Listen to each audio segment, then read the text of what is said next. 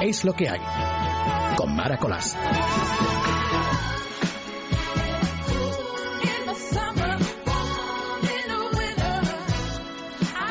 Cuando llega a esta hora cada madrugada del domingo, cada noche de sábado por la noche, precisamente me entran con unos nervios, con unas ganas de estar aquí este ratito delante de los micrófonos de radio y me entran ganas locas y me entran nervios por una razón básica, porque tú estás al otro lado. Así que gracias por la escucha hoy en la compañía de Carlos Millán.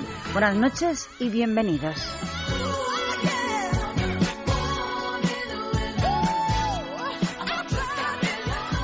Hoy despedimos la temporada, hoy me marcho de vacaciones durante todo el mes de julio y es lo que hay, pues es lo que hay, así que vamos a aprovechar estos últimos 120 eh, minutos que nos quedan por delante con la entrevista, con la visita esta noche de nuestro compañero y amigo Luis del Pino y también estará con nosotros Carlos Jim. Así que no te marches.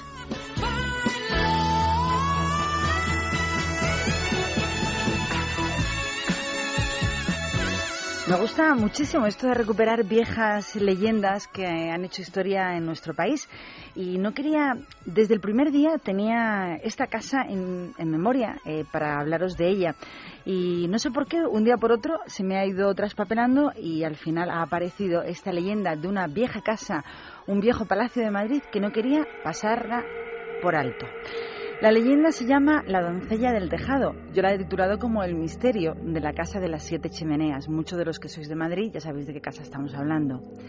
Una casa, una casona grande que se construyó en el siglo XVI, un magnífico palacio que entonces se encontraba a las afueras de la villa de Madrid. Se construyó entre los años 1574 y 1577 y hoy sigue estando en pie en la Plaza del Rey, junto a la calle Infantas y la calle Barquillo. Este palacio tenía siete chimeneas que servían en aquel momento de respiraderos. En esta casa vivía una hermosa dama que decían era la amante y protegida del rey Felipe II. Todas las noches, una tras otra, la joven recibía la visita de un noble de la corte, pero lógicamente en Madrid empezó el chismorreo en todo el foro y para callar murmuraciones se concertó una boda rápida con un oficial de la Armada. La boda de esta joven se celebró en el convento de San Martín y el padrino fue el propio rey Felipe II. Días después de la boda, el capitán Zapata, que así se llamaba el marido de conveniencia, fue requerido en la guerra de Flandes y hacia allí partió, lo de siempre. No tardó mucho en llegar malas noticias desde el frente. Parte de esa compañía donde él estaba, que había plantado la bandera en el muro de San Quintín, morían por las balas enemigas. Y entre las bajas estaba, como solía ocurrir, el capitán Zapata, marido de la joven Elena. La joven viuda se quedó sola en su inmenso palacio de la calle Infantas.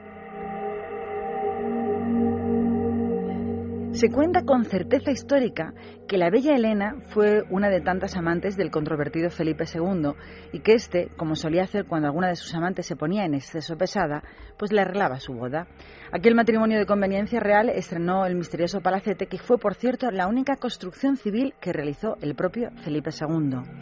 En ese punto, en el punto de quedarse viuda, se quedó sola en ese enorme caserón y las malas lenguas y los chismorreos de la corte contaban que por las noches un Felipe II, esbozado para pasar desapercibido, acudía puntual a la cita con su amante.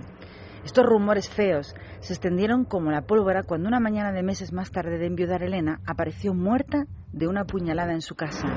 Nunca, nunca se averiguó quién fue el autor de aquel asesinato. Y lo peor de todo es que el cuerpo de esa dama desapareció, por lo que acusaron a su propio padre. Hubo muchos comentarios sobre el tema en Madrid, incluso se llegó a decir que pudo haberla emparedado en algún lugar de esa gran casa. Acosado por las deudas, un día el padre, el padre de la joven Elena, apareció colgado de una viga en el mismo lugar, en la misma casa de las siete chimeneas. Para entender esta leyenda habría que tener en cuenta que en la época de estos sucesos Ana de Austria se encontraba ya en la corte de Madrid para convertirse precisamente en la cuarta esposa de Felipe II. ¿Sabía la futura mujer Ana de, Ana de Austria de la existencia de Elena y decidió eliminar el problema cortando por lo sano? ¿Presionó Elena, la joven, al rey para ser algo más que una simple amante y fue el propio rey quien acabó con ella? La respuesta a estas preguntas siempre, siempre serán un misterio que nunca sabremos pero seguimos contando sucesos que ocurrieron en la famosa Casa de las Siete Chimeneas. Años después, todavía con Felipe II reinando, otra joven eh, moría en, una misma noche de bodas con un viejo hacendado indio. Parece ser que la joven virgen esposa también dicen que tenía ciertos encuentros con el pendenciero rey. Esta otra joven también apareció en los sótanos del palacete con un puñal clavado en el pecho y las arras, regalo de su misma boda el mismo día, regalo del rey, aparecieron esparcidas por todo el alrededor de esos sótanos de la casa de las siete chimeneas. No son pocos los que aseguran que esta doncella también vaga todavía hoy en día, pero no por el tejado, sino por los sótanos de la vieja casa. En el año 1766, la casa pasó a ser residencia del valido de Carlos III, Leopoldo de Gregorio, conocido como Marqués de Esquilache, su hombre de confianza y por entonces ministro de Hacienda. Antes del primer año de, de, vivir en esa casa, de aquel mes de marzo, se produjo una muerte más en la famosa casa durante el famoso motín de Esquilache.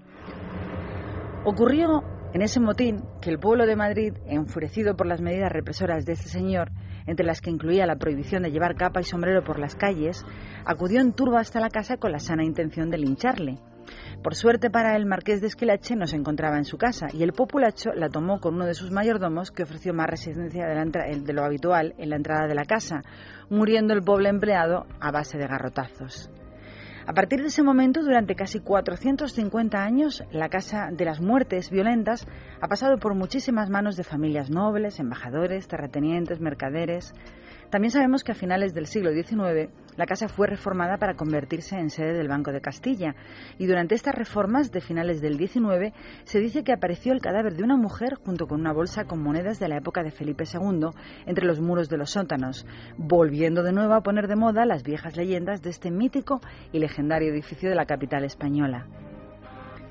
Pero aquí no queda todo, ya que en el año 1960 otras obras de reforma interna volvieron a desenterrar los restos de otro esqueleto también emparedado en los muros de su casa, esta vez masculino, y hasta el día de hoy sin identificar, completamente anónimo. Eso sí, era un hombre.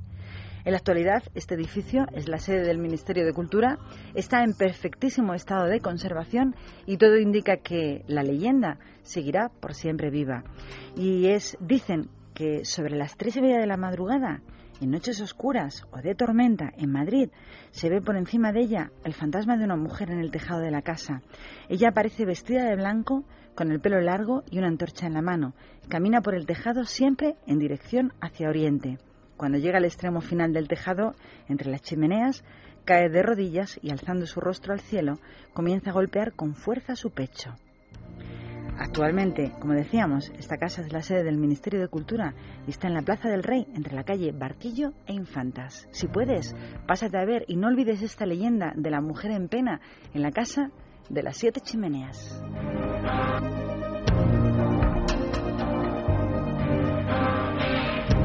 Y con esta leyenda madrileña hemos comenzado nuestro tiempo de Es lo que hay, muy a propósito de las 12 de la noche, no me diréis que no. Vamos a comenzar nuestro tiempo de música que tiene que ver esta, esta semana, este fin de semana, la última semana con la colaboración de Carlos Finali, con música, con canciones que se han visto inspiradas por el influjo de la luna. Vamos a comenzar con The Marcells, un clásico y este Blue Moon.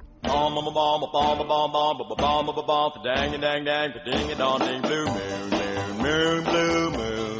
Dip, dip, dip, moon, moon, moon, blue moon. Dip, dip, dip, moon, moon, moon, blue moon. Dip, dip, dip, bomb, bomb, bomb, bomb, bomb, bomb, bomb, bomb, bomb, dang, dang, dang, ding, and on, blue moon, moon, moon. You saw me standing alone without a dream in my heart.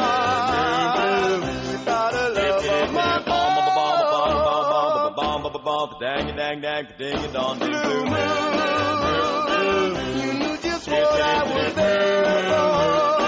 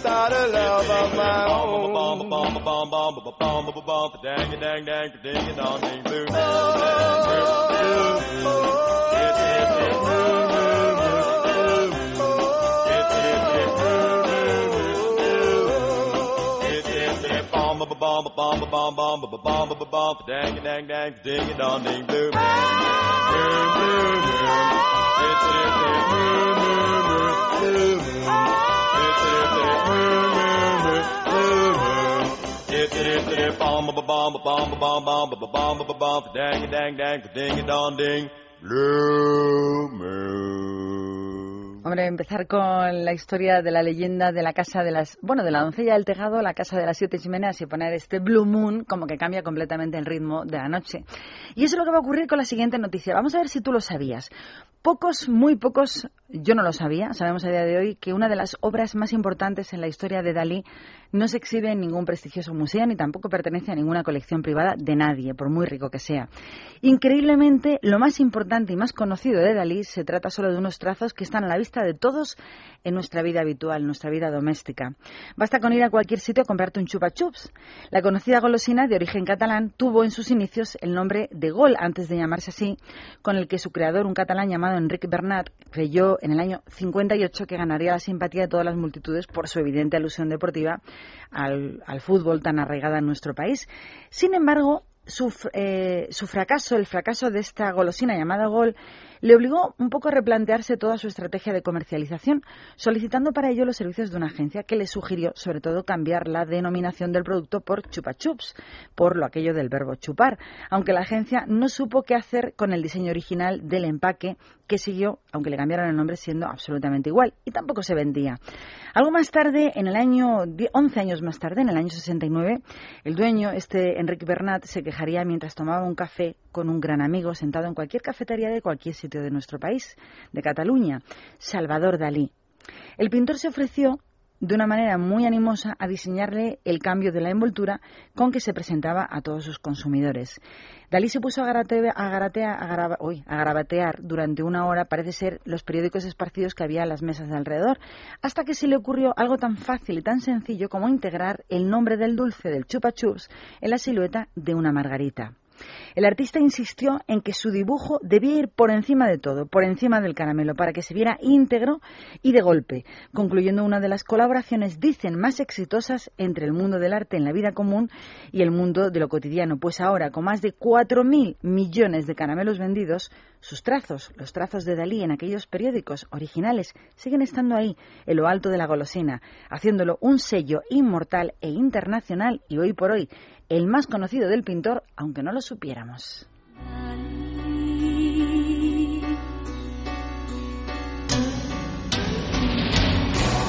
Realista y surrealista, con luz de impresionista y trazo impresionante. Qué grandes son los genios y qué genialidades se hacen tan tontamente como esta que acabamos de contar.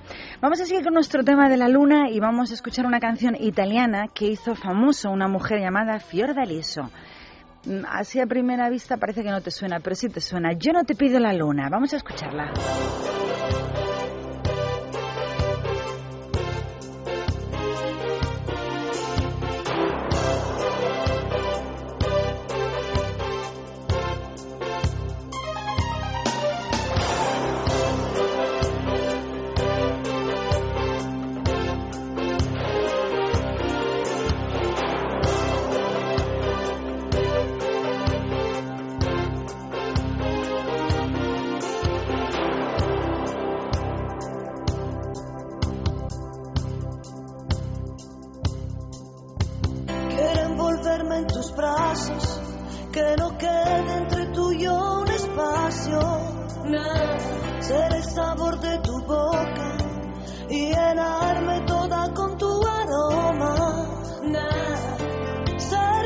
Yo no te pido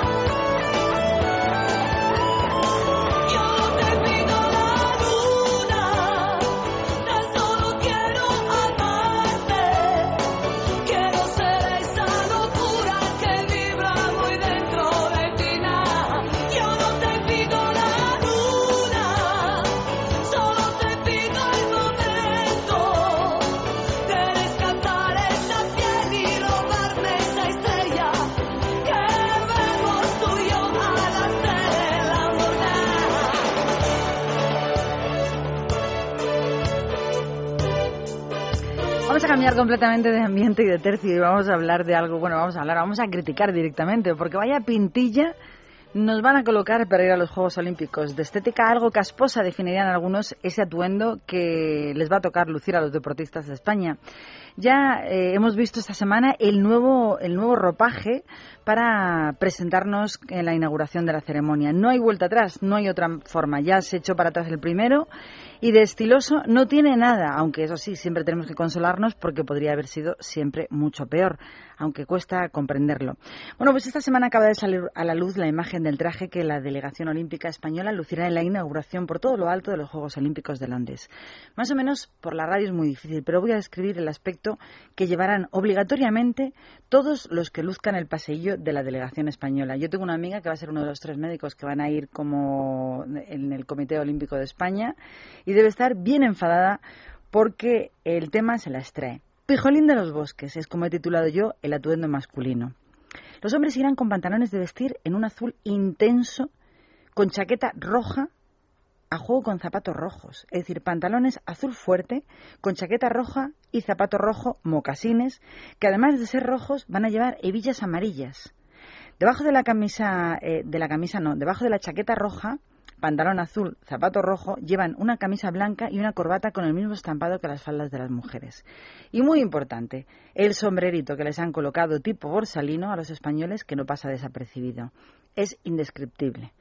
Pero vamos a hablar de las mujeres, que tampoco se quedan atrás. Ellas, las mujeres que pasen, eh, que inauguren eh, ellas todas eh, pertenecientes a la delegación olímpica española, irán vestidas con una blusa discreta, en amarillo pollo, con cuello y lazada en la cintura en rojo. Es decir, amarilla la camisa, cuello y cintura rojas, combinando con una falda ligeramente abombada que llega casi hasta los tobillos para dejar a la vista una especie de bailarinas azules y amarillas.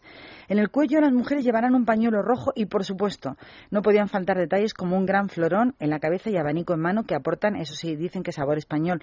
No sé muy bien por qué.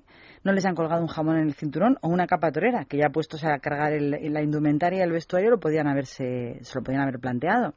Hay que recordar que cuando salió la imagen de los uniformes eh, fueron muy criticados, aparte de por la horrible estética, es porque la firma que se ha encargado de hacer el uniforme olímpico español no es española, sino rusa. La firma se llama Bosco di Zilieghi. Allá por el mes de mayo, cuando salió la primera foto del primer uniforme, la Asociación de Creadores de España, con más razón que nunca, se quejaron diciendo que España es un país con grandes diseñadores y una potentísima capacidad de distribución. Así que no les parecía a esta asociación ACME, que es la de Creadores de España, nada correcto que se recurra o se recurriese a una empresa rusa. Y es que, según recalcaban, se había perdido una ocasión única inigualable para potenciar la imagen de marca de los productos de la moda de España. De hecho, después de esta presencia horrenda, algunos diseñadores como Ana Lokin mostraron su rechazo absoluto asegurando que lo único que representan es la imagen estereotipada y anticuada de nuestro país y llevan toda la razón. Sin embargo, desde el Comité Olímpico Español, desde el COE, se confesaron satisfechos con el resultado de este ropaje. Chema Bellón, que es el director de comunicación, dijo en declaraciones públicas que los uniformes, estos horrendos que hemos descrito, muestran perfectamente la señal de identidad tanto de España como de marca. Y añade que Bosco, eh, la empresa que los ha creado, es uno de nuestros patrocinadores con lo que nos pagan por llevar la ropa. Es decir, que Poderoso Caballero es don dinero y que la oportunidad única la hemos perdido y que vamos a dar un espectáculo con el desfile. Bueno, el desfile va a ser inenarrable, porque el trajecito de ellos y el trajecito de ellas se las cae. Yo solamente pensé en Rafa Nadal vestido de esta manera, me dan como calores fríos. Vamos a continuar hablando de los Juegos Olímpicos porque ahora tenemos otra novedad, pero en esta ocasión es eh, musical.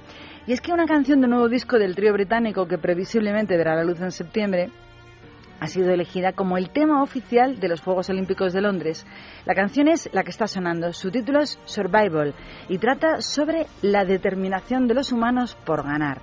El inicio de la canción dicen que es muy melódica, como estáis sintonizando, pero luego hay un cambio de ritmo que recuerda mucho al proceso del Bohemian Rhapsody, según eh, ellos describen su propia canción, con ritmo y propia de su propio estilo musical. Survival que está sonando sonará cuando los atletas entren en el Estadio Olímpico, en los momentos previos a las entregas de medallas y como tema principal en todas las coberturas televisivas internacionales que se hagan oficiales desde el mundo entero, desde allí, desde Londres. La banda ha comunicado a todos sus seguidores la decisión del Comité Olímpico de Londres en tu página web esta semana, diciendo que se sienten muy honrados porque las Olimpiadas hayan elegido nuestra canción para representar a los Juegos Olímpicos de Londres 2012 en todo el mundo. Y han dicho también en su página web Muse que trata de la total convicción y la pura determinación de ganar. Eh, y que informan que están contentísimos y que a partir de septiembre tienes el álbum disponible. Vamos a escuchar un poquito de la canción que va a sonar en todos los grandes acontecimientos de los Juegos Olímpicos de este verano.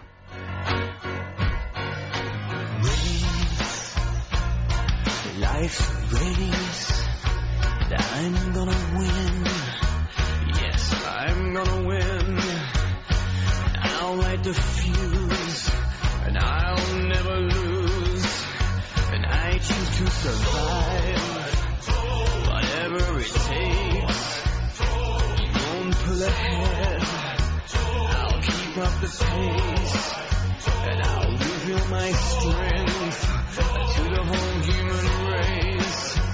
Yes, I am prepared to stay alive.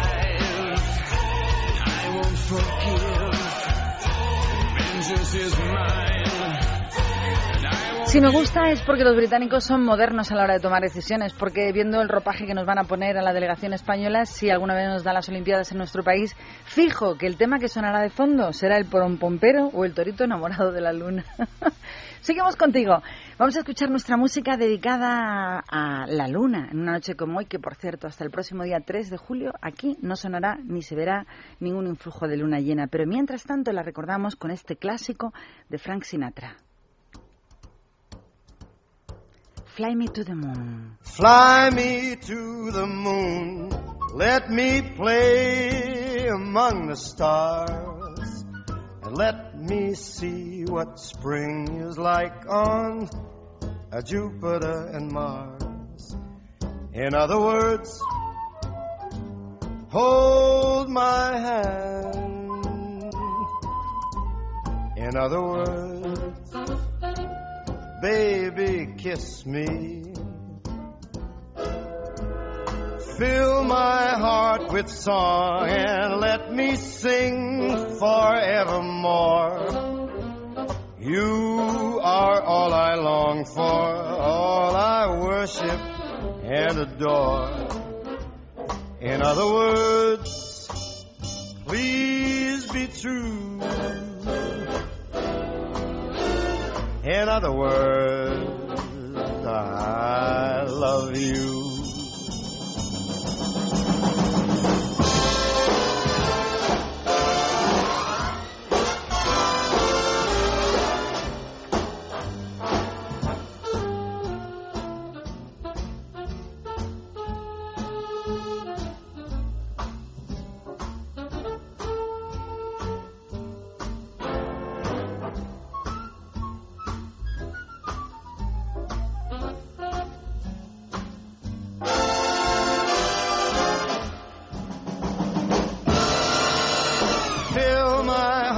With song.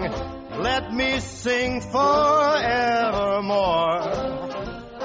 You are all I long for, all I worship and adore. In other words,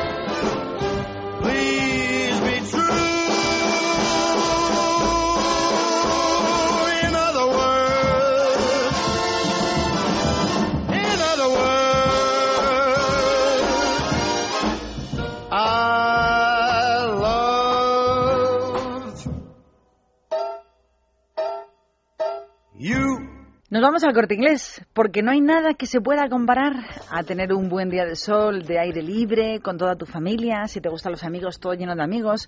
Todo eso lo puedes juntar cada día de verano a través de las barbacoas, porque no hay verano que se precie sin una buena barbacoa. Yo me voy a cascar una mañana mismo domingo, y con el verano fantástico del corte inglés ahora lo tenemos todito, todo para montarla, pero eso sí, seriamente, a lo grande. Tenemos una barbacoa Nox de acero inoxidable con cuatro quemadores más hornillo por solo 389 euros.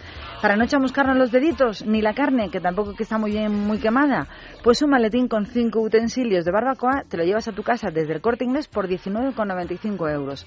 Un set de cuatro vasos por 12 euros y mantelitos resinados los tienes bien bonitos desde 26,25 euros.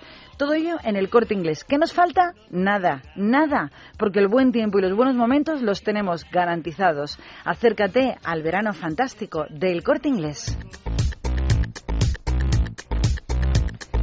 Y mañana tienes que disfrutar de tus compras como cualquier otro día, porque este domingo los centros comerciales de toda la Comunidad de Madrid, de Cataluña, de Aragón, de la Comunidad Valenciana, de la región de Murcia, de Asturias, de Galicia, de Andalucía, de Castilla-La Mancha, de Extremadura y también el centro Jaime III en Palma de Mallorca, todos abren para ti. Y recuerda que OpenCore sigue abierto como siempre 365 días del año, desde las 8 de la mañana hasta las 2 de la madrugada. No olvides que están abiertos 24 horas al día en su página web www.elcorteingles.es. Solo te falta pues acercarte.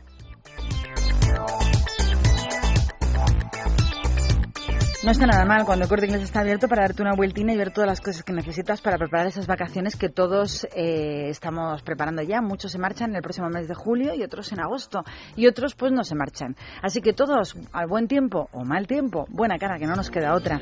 Y digo esto porque la siguiente noticia tiene que ver con una película de terror que yo decía que iba a comenzar en el verano y es la- el comienzo de todas las subidas. Ha sido esta semana cuando el ministro de Industria, Energía y Turismo, José Manuel Soria, ha dicho públicamente que calcula que el incremento de la factura eléctrica de los españoles estará muy próximo al 4% de subida. Vamos, concretó que entre el 4 y el 5% de subida y que lo podemos contar esta subida, este incremento a partir de este mes que comienza ya, del mes de julio. Por otra parte, los medicamentos que el Sistema Nacional de Salud dejará de financiar ya han sido redondeados, serán 425. Pero es importante destacar que son medicamentos que van a tratar síntomas menores. Más o menos la frase sería que el abusar se va a acabar. Es una medida que previsiblemente entrará en vigor a partir del próximo mes de agosto y que va a permitir a los españoles y al Gobierno a Sanidad, concretamente, ahorrar 458 millones de euros. Por lo que a partir de agosto los ciudadanos deberéis abonar de forma íntegra el importe de estas medicinas que podríamos llamar menores.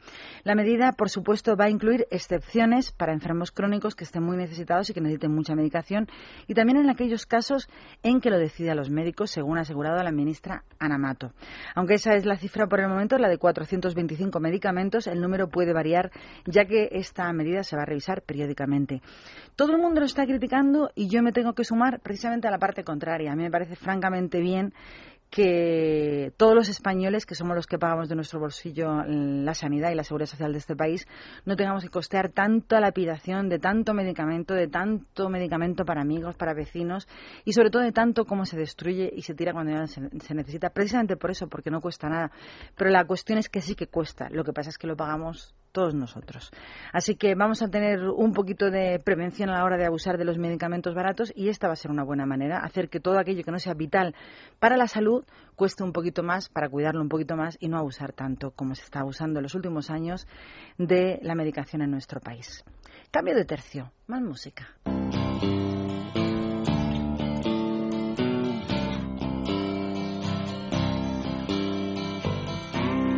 Un tema muy, muy actual eh, comparado con los demás. Es uno de los temas de un hombre que va por la luna. Cantan los clásicos, aunque ya desaparecidos, REM.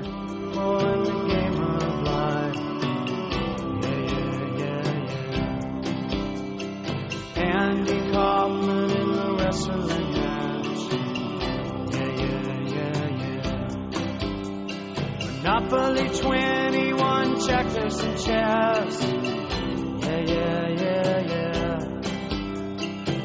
Mr. Fred Lassie in a breakfast mess. Yeah, yeah, yeah, yeah. Let's play Twister, let's play Risk. Yeah, yeah, yeah. I'll see you in heaven if you make the list. Yeah, yeah, yeah. Now, Andy, did you hear about this one? Tell me, are you locked in the punch? Andy, are you goofing on Elvis too, baby? Are we losing touch? If you believe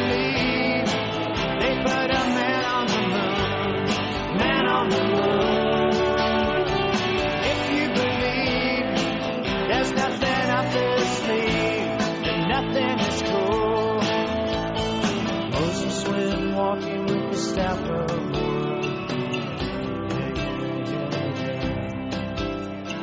Newton got beaten by the apple.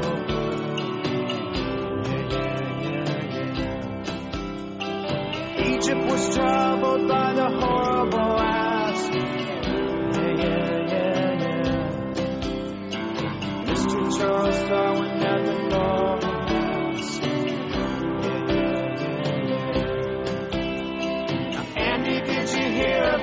this one?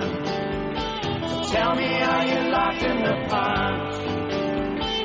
And Andy, are you goofing on Elvis? Hey,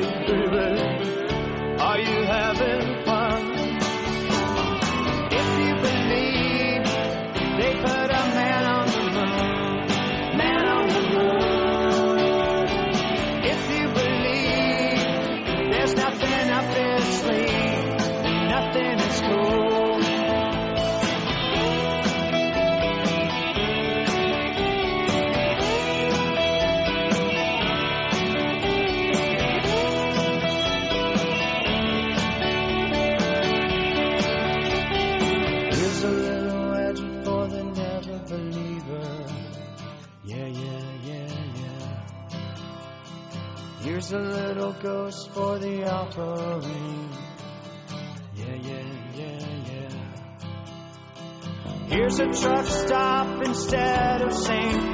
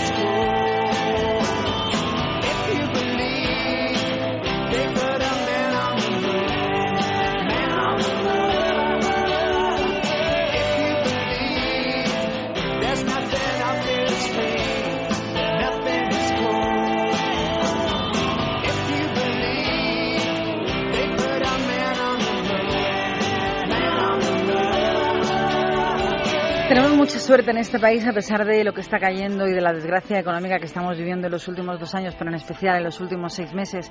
Pero de vez en cuando convendría recordar cosas que pasan en otra parte del mundo, que es lo que yo intento cuando traigo noticias como la que vamos a contaros ahora. Es una noticia de esta semana y es que la falta de libertad en algunos sitios del mundo hoy hoy por hoy es sangrante, es abominable. Es la que en este momento están sufriendo la gente de Etiopía, donde algo tan usual como es hablar gratis para nosotros a través de Skype, allí es un gran delito. Por otro lado, también el uso de hardware y software de VoIP que es considerado en Etiopía como un crimen por la nueva legislación de servicio de telecomunicaciones etíope que ha sido ratificado el 24 de mayo de este año. Según ha denunciado la organización Reporteros sin Fronteras, los ciudadanos etíopes sufren la censura en la red ya que no pueden acceder ni utilizar la denominada red Tor y la utilización del servicio de VoIP Skype y además se castiga como un delito grave. Cualquier persona que viole esta disposición que se acaba de ratificar podría ser condenado incluso hasta 15 años de prisión. No hay derecho, ni pudor, ni vergüenza. Las autoridades aseguran que esta prohibición, las autoridades etíopes aseguran que esta prohibición era necesaria, lógicamente por razones de seguridad nacional, dicen, y porque los servicios representan una amenaza, Skype representa una amenaza para el monopolio estatal de las comunicaciones telefónicas, para que veáis que cuando uno está mal mirando hacia atrás siempre hay gente que está infinitamente peor. La música que nos acompaña, la de la Creedence Clearwater Revival, Bad Moon Rising, yo diría uno de los temas que más me gustan en la noche de hoy.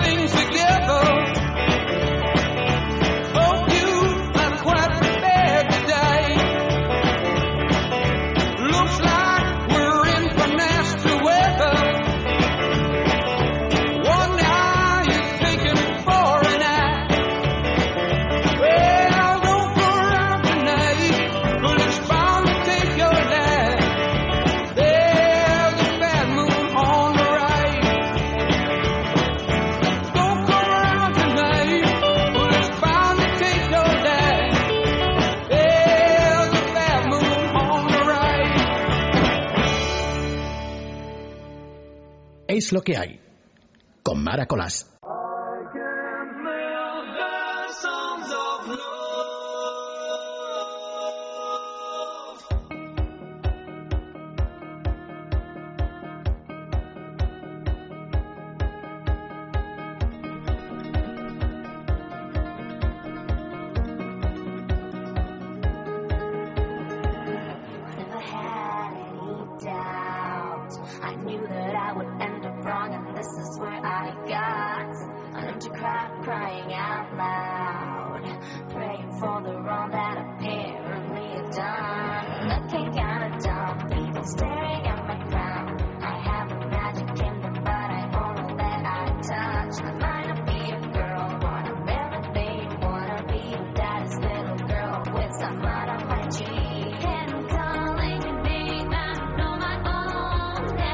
Decíamos al comienzo de nuestro tiempo de radio que íbamos a tener un invitado de lujo y sobre todo el lujo de tenerle aquí es que con él viene un montón de actividad, un montón de historia musical y sobre todo un montón de proyectos. Es como uno de esos grandes artistas de la música que toca todo, producción, realización, es DJ, es artista y sin embargo va inventando o reinventando una nueva forma de hacer futuro en la música. Buenas noches, bienvenido, gracias por estar con nosotros. Al fin, Carlos Jean, Hola, buenas noches, muchas gracias por Creo es- presentación. el artista más ocupado en los últimos tiempos. Pf, No sé, hombre, sí, porque, porque no solo hago de artista, sino que también estoy eh, trabajando con un equipo que es Nova Music, que es mi compañía, entonces eh, de lunes a viernes trabajo en una oficina y de cuando llega el viernes me tengo que ir a pinchar y mezclarlo con el hormiguero y con, con pues eso, con la promoción, con todas las cosas que hay que estar siempre ahí un poco al frente, al final eh, no sé, tengo unas ganas de que lleguen las vacaciones más que nunca. O sea, este año ha sido intenso, ¿no? Lo siguiente, o sea, si te cuento cómo, No cómo es esta semana, es a una Carlos locura. Jean de vacaciones. Yo tampoco, porque, porque hace mucho que no lo vivo, pero... ¿Cómo es pero- una semana?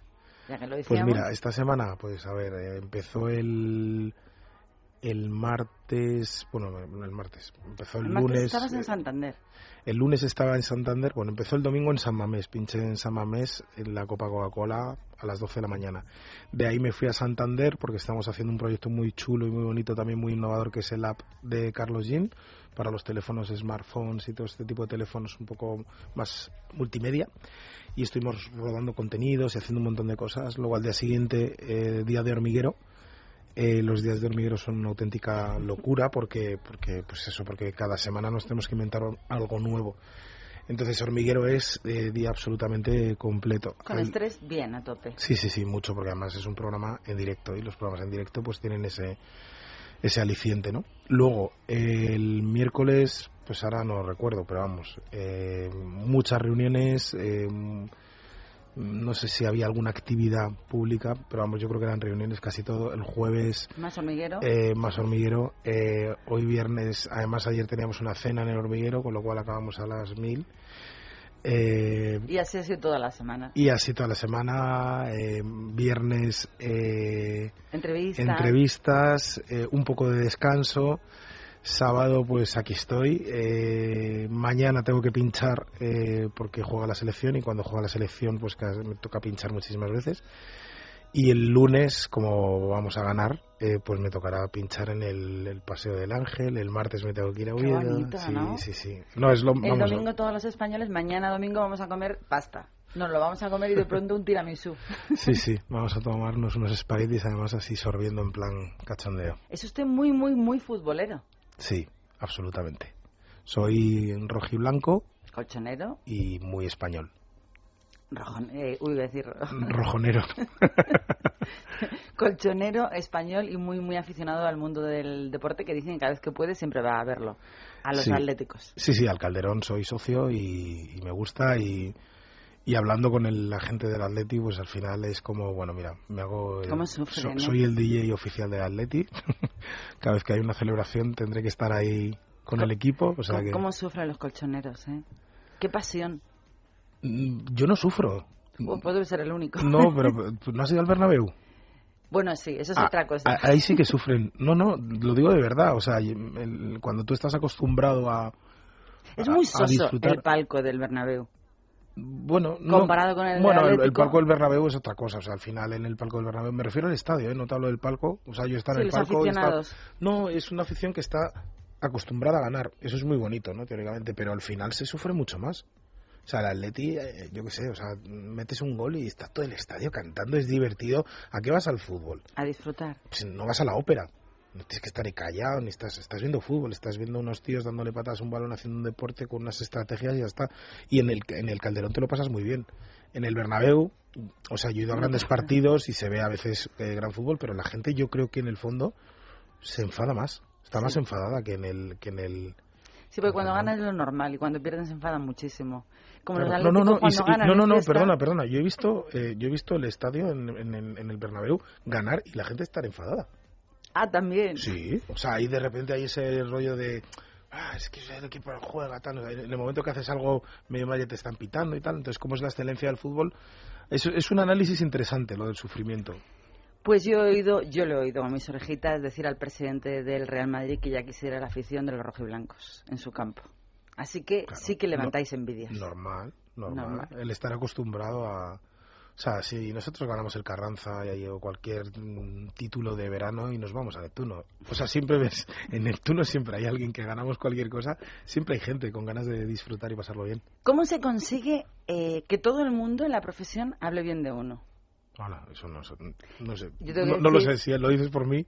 Que Carlos No. Jean es una persona que durante muchos años ha estado produciendo discos para otras personas y ayudando a la producción de, muchas, de muchos eventos musicales. Y es verdad que tienes muchísimos amigos en el mundo de la música y todo el mundo habla bien de él, además. Bueno, lo sé. Pero últimamente le di bastante caña. Hombre, con los artistas que he trabajado sí me llevo, me llevo bien y, y los discos que hemos hecho se suele tener una vida muy intensa, con lo cual acaban siendo amigos.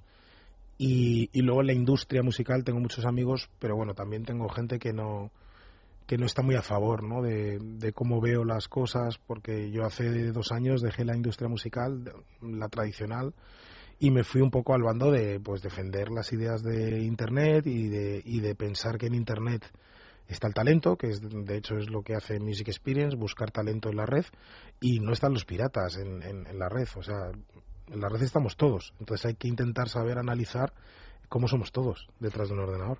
Lo acaba de decir Carlos Jean es algo tan interesante que me gustaría recalcar en ello. Cuando el negocio de la música al estilo convencional de las grandes compañías de discos empezaba a ir a pique, empezaba a caerse, cuando la Sociedad General de Autores de España empezaba a apretar el cuello y a no soltar amarras por ningún sitio, pues todo empezó a caerse el tinglado. Y Carlos Jean fue la única persona que, como en la época en la que salieron las neveras, los, los hombres que llevaban las los hielos, los trozos de hielo, pasaron a ser historia, pues los más espabilados cambiaron, renegociaron su mente y dijeron vamos a buscar diferentes caminos. En el mundo de la música solo lo ha hecho Carlos Jean.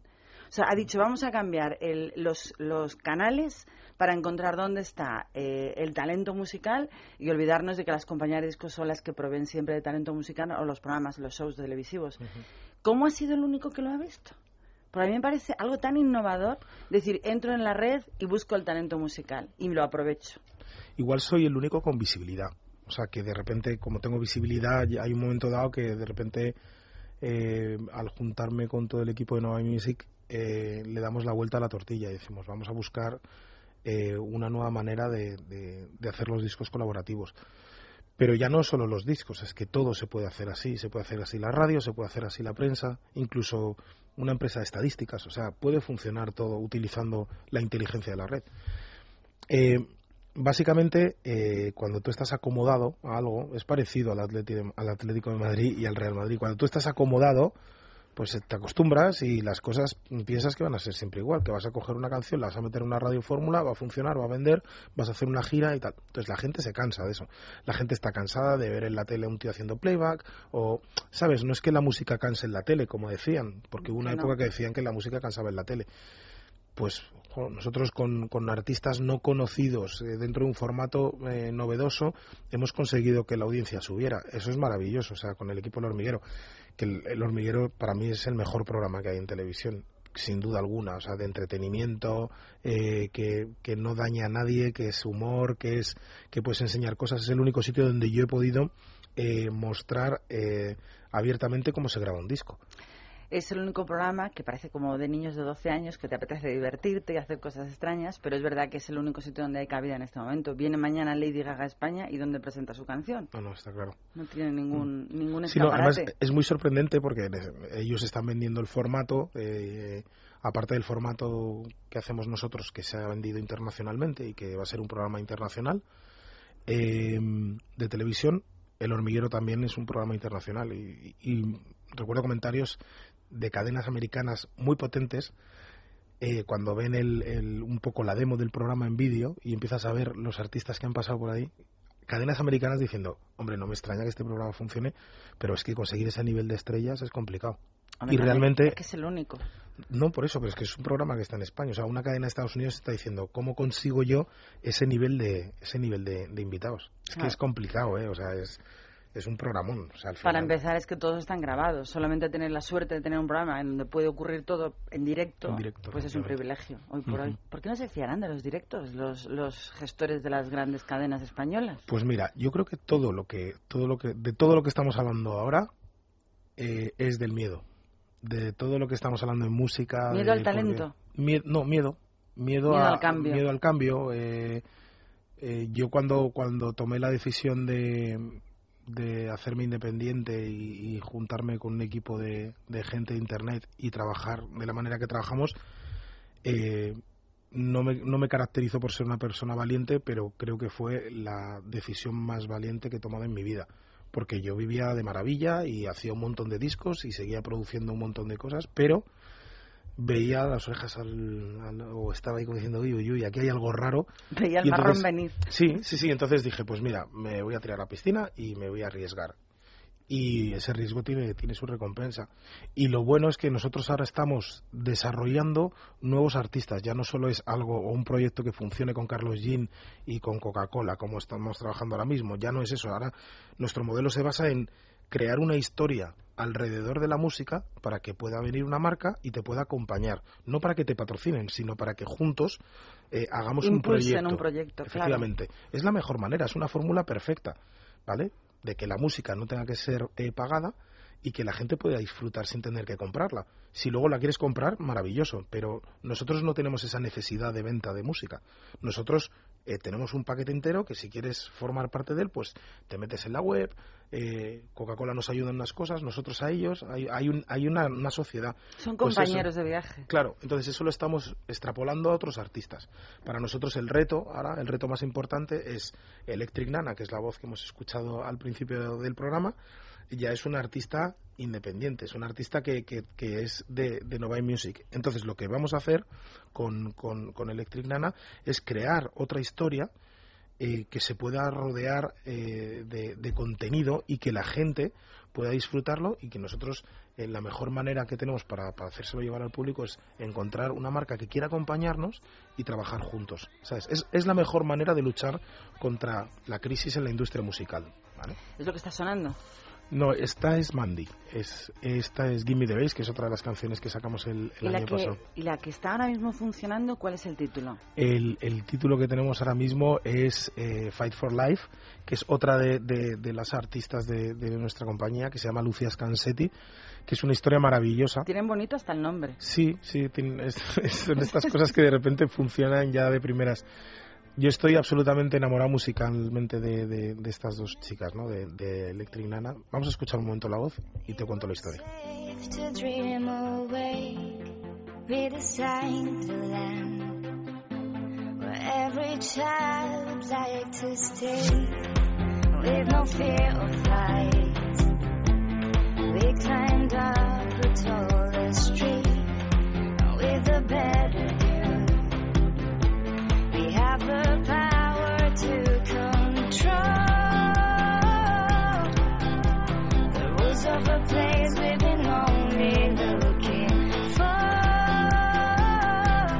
Suena bonito, ¿eh? Sí.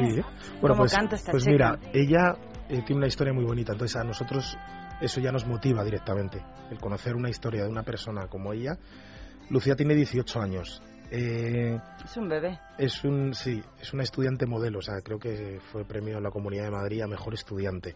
O sea, tiene una cabeza, tiene una capacidad de explicar las cosas que a mí me maravilla, ¿no? Y luego encima la voz y cómo compone. Entonces, eh, de repente dice, voy a subir una pista, a mí me gusta cantar. Y sube una pista Music Experience, entonces de repente se encuentra con un proyecto aspiracional. A lo mejor podría ser una super empresaria dentro de unos años, a lo mejor. Y ella ha decidido el Cantar. camino de la música. Entonces, hay un discurso precioso que es, eh, tus padres presionan para que tú estudies una carrera y tal y cual. Entonces yo cuando, cuando hablé con Lucía, yo le dije, hombre, hay que estudiar, hay que estudiar mucho, hay que trabajar, pero lo que acabas de hacer con la voz Que de es... torrijos ya hay suficientes. claro, entonces al final eh, puede ser un gran abogado, puede ser un gran economista. Lo va a ser- tener todo. pero ella tiene esa capacidad de haberse tirado a la piscina, como digo yo, y sabiendo que puede hacer muchas cosas bien, se ha lanzado a la, a la más arriesgada. Se ha ido de lo tradicional. Repito, yo le recomiendo que siga estudiando y que siga, que siga trabajando, pero que no deje de cantar. Entonces, ese tipo de oportunidades representan lo que es la juventud. Yo estoy harto de esa frase de la generación perdida. La generación perdida es la nuestra que estamos tirando a esa generación. En esta generación hay gente como ella que cantan en inglés perfectamente con una capacidad de expresión de lo que están cantando brutal y tenemos que estar orgullosos de eso. ¿Vale? Y entonces tenemos que dar oportunidades. Hay que darle oportunidades a la gente joven porque si no sí que lo vamos a pasar mal nosotros el día de mañana. ¿Vale? Eh, me encanta la historia y lo que me gustaría es que todas las personas que en este momento escuchan la radio sepan cómo pueden participar. Has dicho, ella dijo, voy a, voy a subir una pista. ¿Cómo se, se forma parte de Music Experience? ¿O cómo se Pues llama? Music Experience. Experience. O sea, es, eh, es, es muy bonito, o sea, al final lo que hemos hecho en Music Experience es ampliar eh, la aspiración, ampliar las propuestas. No solo eh, puedes subir una pista a una canción, tú entras en Music Experience. y hay unas bases, ¿no? es, Musicales. hay bases, no, pero ahí va más allá. O sea, es precioso porque tú ahora, la canción que hemos hecho para el spot de Coca-Cola de verano, que la hemos hecho en el, en el hormiguero, con gente colaborando, hemos subido eh, tanto fotos con croma verde detrás, ¿vale? Para que la gente en su casa pueda también hacer el diseño de la portada. sí. Increíble. Y, y hemos subido vídeos también en croma, ¿vale? Para que la gente con un After Effects o cosas así nos puedan subir propuestas de cómo sería un videoclip hecho por ti. De Coca-Cola para el verano. Sí, no, bueno, de la canción, de esa canción de, canción. Coca- Sí, sí. Entonces, al final, eh, es, es- una ventana increíble. O sea, estás dando la opción. Lo queremos llevar también a, a Hombre, que universidades. a- tienes que desechar muchísimo material. Pero ahí, Bueno, entre unos y otros, algún tesoro te aparecerá. No, pero al final es un entretenimiento positivo, que de repente descubres cosas de gente, pues como el caso de Lucía. O sea, de repente Lucía se está dedicando a la música y de repente se encuentra conmigo en Music Experience y, y- y de repente sí hay una opción importante para poder trabajar en la música. De hecho, todo el equipo de Nova Music, eh, como hemos hecho con Electric Nana, que ya estamos casi cerrando un proyecto maravilloso, vamos a hacerlo con ella y vamos a poner toda la carne en el asador para que ella pueda vivir de la música, que es algo que es una palabra como es como una especie de limbo que tiene ahí la industria no vivir pues Una sí se puede se puede Eso es una quimera hoy por hoy. claro claro De todas las maneras, te iba a preguntar, yo creo que esta, esta entrevista está dejando clarísimo que eres un hombre tremendamente positivo. Te iba a decir, ¿cómo Mm. ves el futuro? Fenomenal, por lo que veo. hay que trabajar Hay que trabajarlo mucho más que el Sí. pasado. o sea el otro día discutía con una persona en Twitter porque yo decía que la prima de riesgo la única manera de combatirla es con, con, con la felicidad no Evidentemente no es una frase superficial ni lo llevo por ahí. La persona decía, sí, mira, Carlos Jean diciendo que se, se consigue la felicidad, con la felicidad consigues eh, acabar con la prima de riesgo. Yo creo que la prima de riesgo, eh, evidentemente nadie sabe lo que es. Es una especie de especulación que de repente nos han puesto ahí y todo el mundo está hablando de la prima de riesgo, pero en el fondo nadie sabe lo que es. Bueno, nadie sabe yo quién lo mueve, Yo pienso que hay alguien que te- está empeñado en fastidiar a España. Efe- No, O bueno, sea, es no, hay intereses. Está claro que habrá intereses y que habrá un montón de cosas, pero Cuando hay un pueblo eh, eh, entero lo, que lo- lucha... lo que podemos hacer, lo que podemos hacer nosotros es eh, salir a la calle, intentar eh, gastar el dinero de manera positiva entre nosotros y crear una especie de flujo económico que, que, que, que genere que genere nuestro modelo de negocio, que es que es el turismo, el gasto, o sea, nos- La alegría, el sol, la música. claro, efectivamente, si encima nosotros estamos tristes, yo el otro día cuando terminó el partido de España, esa alegría que se vivió en el mundial mm, no la vi. En el fondo hay, es la misma alegría, o sea, estás ahí como ganando una Eurocopa, quieres llegar a ello. Y cuando vi las calles de Madrid, de repente decía, ostras, esto es una cuestión de, de- de energía. O sea, necesitamos tener y estar cargadísimos, cargadísimos de energía para sacar los proyectos adelante. Nosotros en OE Music, eh, que no le quede ninguna duda a nadie, que aparte de tener eh, buenas ideas o lo que sea, lo que nos saca para adelante es que somos gente hiper optimista y que nos creemos que va a pasar algo cuando lo intentamos hacer. Es fundamental. Si no crees eso, al final te conviertes en una persona gris, oscuro y, y sacar las cosas adelante es complicadísimo. Por eso digo, la prima de riesgo, o sea, si todos empezamos a sonreír, o sea, nos la cargamos en dos años. Bueno, suponiendo que alguien por ahí, sesudo y como muy mal genio, decida que España tiene derecho a seguir adelante. Porque insisto en que cuesta muchísimo. Pero has dicho una cosa muy, muy importante, Carlos, que es que todos por nuestra parte ponemos nuestro granito de arena positivo y de energía y eso al final hace mucho, como decías, cuando fueron los mundiales, esa energía se vivía en la calle, se notaba energía positiva. El otro día yo, puf, yo me quedé un poco ahí alucinado cuando salí a la calle, que no, no, no había mucha gente, ¿eh? o sea, no... O sea, estaba la gente viendo el partido y cuando terminó el partido, pues todo el mundo de repente se fue como a casa. y de repente... Y, la- yo- y- eso, y- y- No sé. y la celebración, ¿dónde está? Claro, Pues eh, hace poco se casó, enhorabuena. gracias. hace no mucho tiempo, todavía disfrutando de las mieles del matrimonio recién estrenado. Me encanta hablar con usted. eh, tiene el micrófono y esta radio abierta para cuando quiera volver. Muchas gracias. Vamos a terminar con la última canción que has anunciado de este último proyecto, que lleva Sí, por Fight título for Life. Fight for Life. Y el año que viene, más hormiguero, bueno, la temporada que viene. Sí. Un verano lleno de pinchar por todos los sitios. Sí, sí, bueno, la verdad es que tenemos ahí algunos, algunos conciertos así muy chulos. Le veo por Twitter yo al señor Carlos Gini que Sí. este hombre no para. Te acabas de casar, pero te van a dejar. Bueno, decir, este hombre no pisa la casa. Espero que no. Hay que, ahora hay que, ahora hay que invertir tiempo y es una, es un fastidio porque tengo un hijo de tres años y, y lo veo muy poco y es lo que realmente Uy, me fastidia. Pues ahí un punto negativo. Ya, ya, un ya, bebé de tres años hay que cuidarlo. Sí, que sí, luego no, no, crece muy absolutamente, rápido. absolutamente. Ese es, ese es el mayor error que estoy cometiendo porque ¿Y será el eso no voy a poder no voy a poder vivirlo. Sí, sí, sí, es muy gracioso porque nos llama a todos Carlos Jean. O sea, mamá es mamá Carlos Jean, eh, papá es papá Carlos Jean y él es Carlos Carlos Jean. Es muy gracioso. Es muy gracioso. Pues Carlos Jean, padre. Muchísimas gracias por estar en Es lo que hay en la noche. Nos ha costado mucho traerle, ¿eh? Muchísimas pero ha merecido mucho la pena porque ha dejado este estudio impregnado de energía positiva y a seguir con esa experiencia musical que va a tanta alegría parece que va a dar en un futuro. Muchas gracias. Hasta siempre, amigo. Chao, chao. Remember the days when it was safe to dream awake. Read the land where every child would like to stay with no fear of flight. We climbed up the tallest tree with a better view. We have the power to control the rules of a place we've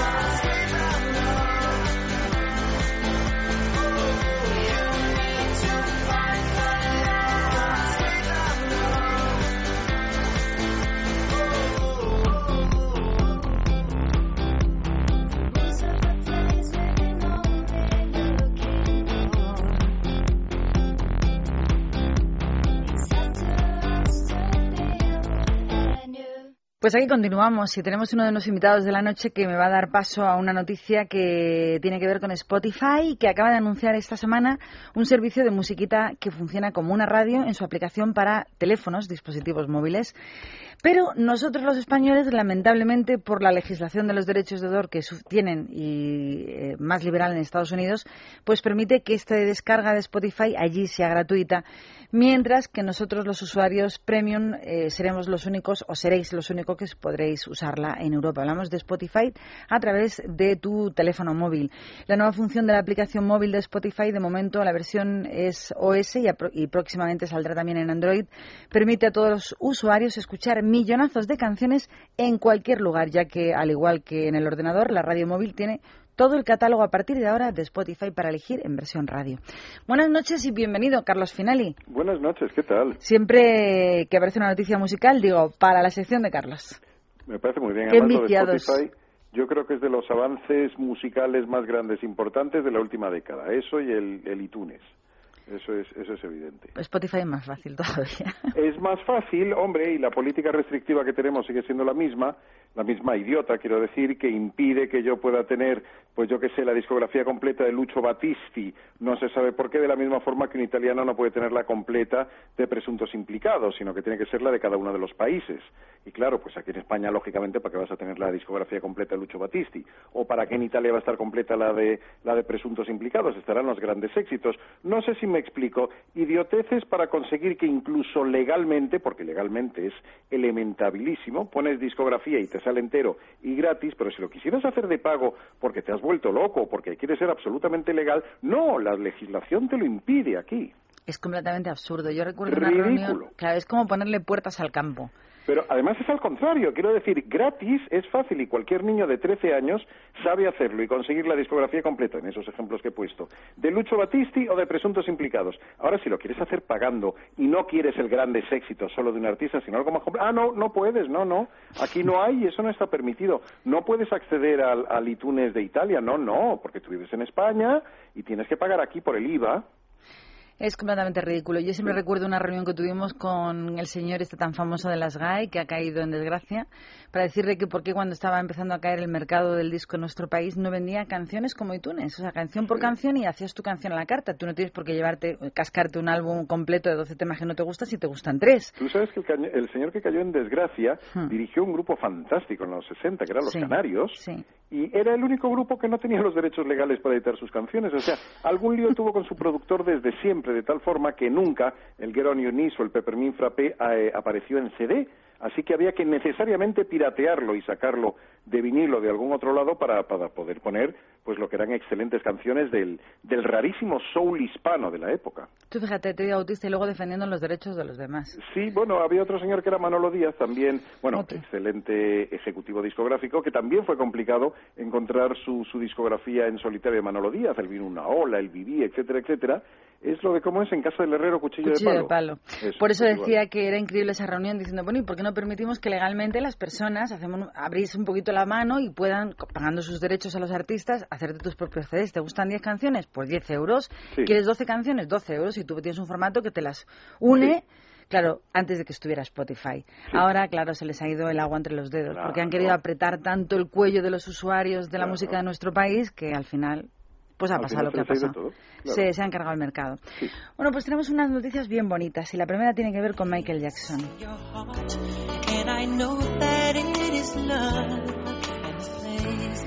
Digo que es bien bonita porque el cementerio donde está enterrado, que es el Forest Lawn de Glendale, en el condado de Los Ángeles, ha recibido este año en torno a 11.000 ramos de flores para conmemorar este último martes el tercer año, tercer aniversario triste de la muerte del rey del pop, de Michael Jackson. Y han sido admiradores de todos los lugares del mundo. Han llegado coronas y ramos desde Japón, Rusia, incluso Italia. Y han sido depositados, claro, 11.000 ramos entre todos no cabían en su, donde está su mausoleo. Así que fueron depositados en la entrada del Camposanto donde yacen los restos del cantante. No se encontraba solo ya que su hermano Randy Jackson se acercó hasta el cementerio para representar a sus respetos a su difunto hermano artista el día que se conmemoraba el tercer aniversario que fue el pasado 25 de junio. Así que la gente de todo el mundo, sus admiradores, no olvidamos al rey del pop. Hombre, es, es bonito, es muy bonito. Lo que pasa es que es muy triste que tengan que morirse para que ocurra. Porque hay otro ejemplo todavía más llamativo, que es la vigilia de todos los 16 de agosto en el Graceland de, Elvis Presley, donde es simplemente una montaña. Entonces tú esperas 6, 8, 10 horas a que te toque el turno para entrar con tus flores para dejarle en el aniversario de la muerte de Elvis Presley, pues dejar pues tus condolencias, tus flores y rendirle homenaje. Pero claro, los últimos años de Elvis, yo siempre quiero recordar que trabajaba dos y tres sesiones en el hotel, normalmente en el Hilton de Las Vegas. Pobrecito, y cómo los cayó. fines de semana hacía matinés. O sea, Elvis eh, tocaba 40 minutos domingo por la mañana, domingo a las 6 de la tarde y domingo a las siete y media. Hacía tres sesiones, como, como se decía antes, y, y muchos artistas del teatro se quejaban de que había que hacer dos sesiones y tal. Eso es cuando había mucho trabajo todavía. Pues Elvis hacía tres sesiones al día en los fines de semana. Es ¿No decir, sabes aquel refrán que dice español, que a burro muerto la cebada al rabo? Pues estamos Sí, en lo siempre. Sí, eso sí, tenía un piso tremendo de 300 metros cuadrados, la, la suite penthouse del hotel, se subía a todas las chicas que quería todos los días, pero curraba tres veces al día. Y hasta que no murió, no entró en la leyenda. Vamos a hablar de Alejandro Sanz, que estrena tema esta semana y dentro de su nuevo y esperadísimo álbum. Vamos a hablar de Alejandro Sanz, que va a acompañar a la Policía Nacional Española con el lanzamiento de una campaña de concienciación a través de redes sociales con los principales artistas españoles por el uso seguro de Internet. Y según ha informado la Policía Nacional, esta institución es una de las pioneras en nuestro país en la implantación de ayuda social en redes sociales, ya que este perfil que la Poli creó en el marzo del 2009, en dos años eh, ya ha llegado a 200.000 100.000 seguidores. Pero lo más interesante es que la policía española cuenta que nuestro servicio público de policía a través de redes sociales es el segundo más seguido de todo el mundo tras el FBI norteamericano. Alessandro Sanz, apoyando esta iniciativa de la policía, cuenta que él nunca jamás sube fotos suyas particulares de otros que puedan perjudicar su imagen. Y David Bisbal, que también está incluido en esta campaña, explica que usa las redes sociales con muchísimo respeto y que protege siempre que puede su intimidad. Y la noticia de Alejandro es el lanzamiento del último álbum que estábamos escuchando. El Soy del Aire, el título del álbum y la canción que escuchábamos es su primer sencillo. Que por cierto han hecho una campaña muy especial de lanzamiento. ¿Lo has podido escuchar? No, no, la verdad es que no, no. Vamos a escucharlo otra vez el tema. Este. que te secaba a ti la piel, mi amor. Yo soy la calle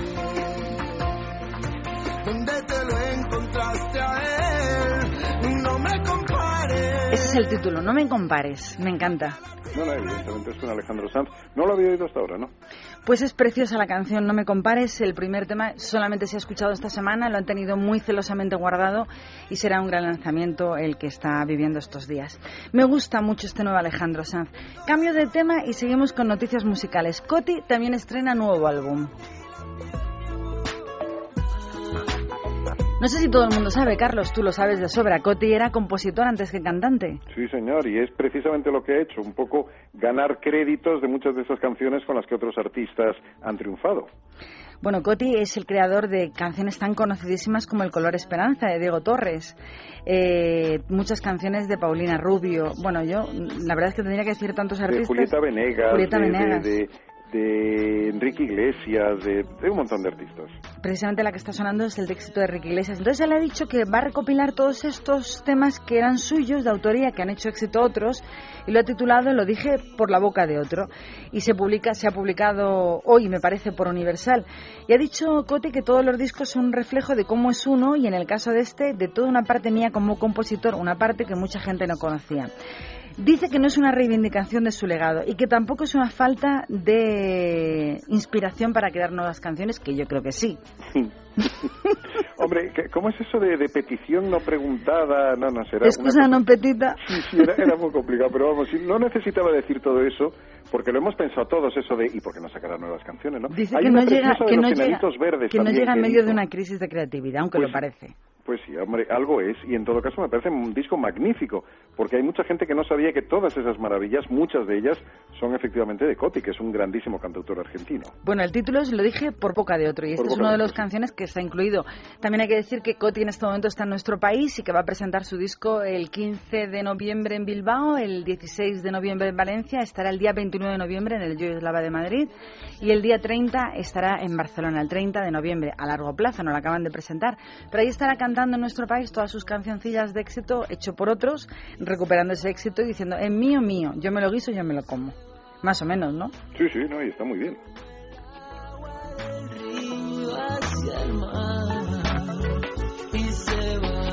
¿Te gustaban las Spice Girls? Tenía gracia, hombre, hacer una canción como esa es, es casi imposible repetirlo, eso es como el Barbie Girl, etcétera, etcétera. Ese es su mérito, el único que le veo. Yo tampoco le veía muchos éxitos, aparte de las chicas de 7 8 años. Bueno, pues el quinteto británico Spice Girls han vuelto a reunirse para presentar un musical que no tiene nada que ver con ella. Se llama Viva Forever, que es un show en el que sus canciones, como ocurrió un poco con lo de ABBA, con el Mamma Mía, eh, son el papel determinante de ese musical. El hecho es que se ha retrasado muchísimo porque nunca se ponían de acuerdo con el guion, pero tras dos retrasos, el musical tiene previsto estrenarse el próximo día 27 de noviembre en el London Piccadilly Theatre.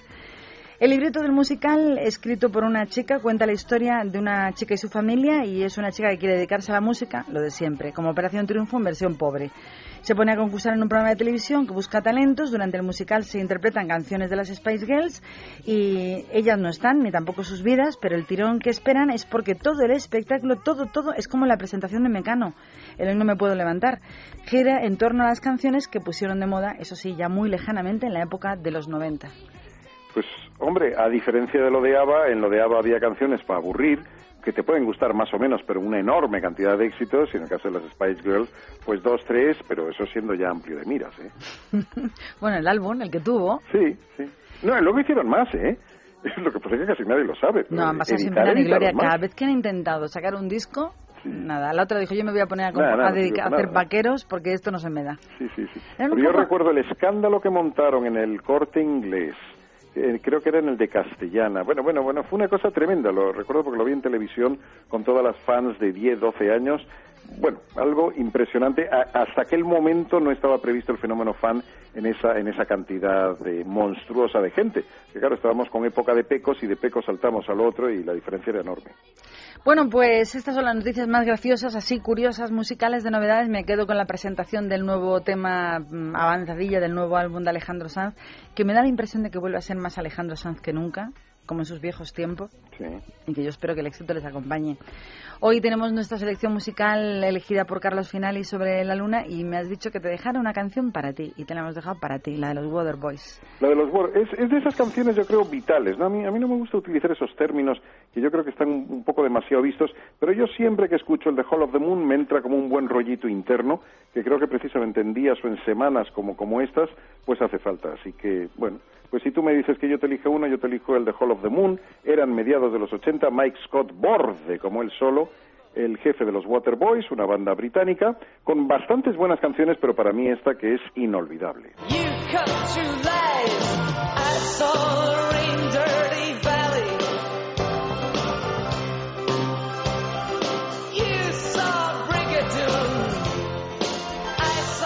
Bueno, Carlitos Finali, eh, nos vamos de vacaciones, yo por lo menos. Sí, yo también en estos próximos días también miré unos días. Pues no sabemos lo que pasará a la vuelta. Pero a la vuelta nosotros seguiremos encantándonos nuestras músicas y vivir con la música de fondo siempre en nuestra vida. Eso, eso al menos lo intentamos, sí. Bueno, pues muchas gracias por estar durante este tiempo haciéndonos una selección musical. Pues gracias a ti, Mara, yo encantado como siempre. Y a ver si te oímos un poquito más por las radios de este país. Bueno, cuestión de tiempo, ¿vale? Un abrazo grande, amigo. Nos Gracias, escuchamos. hasta luego. Hasta siempre. Hasta luego.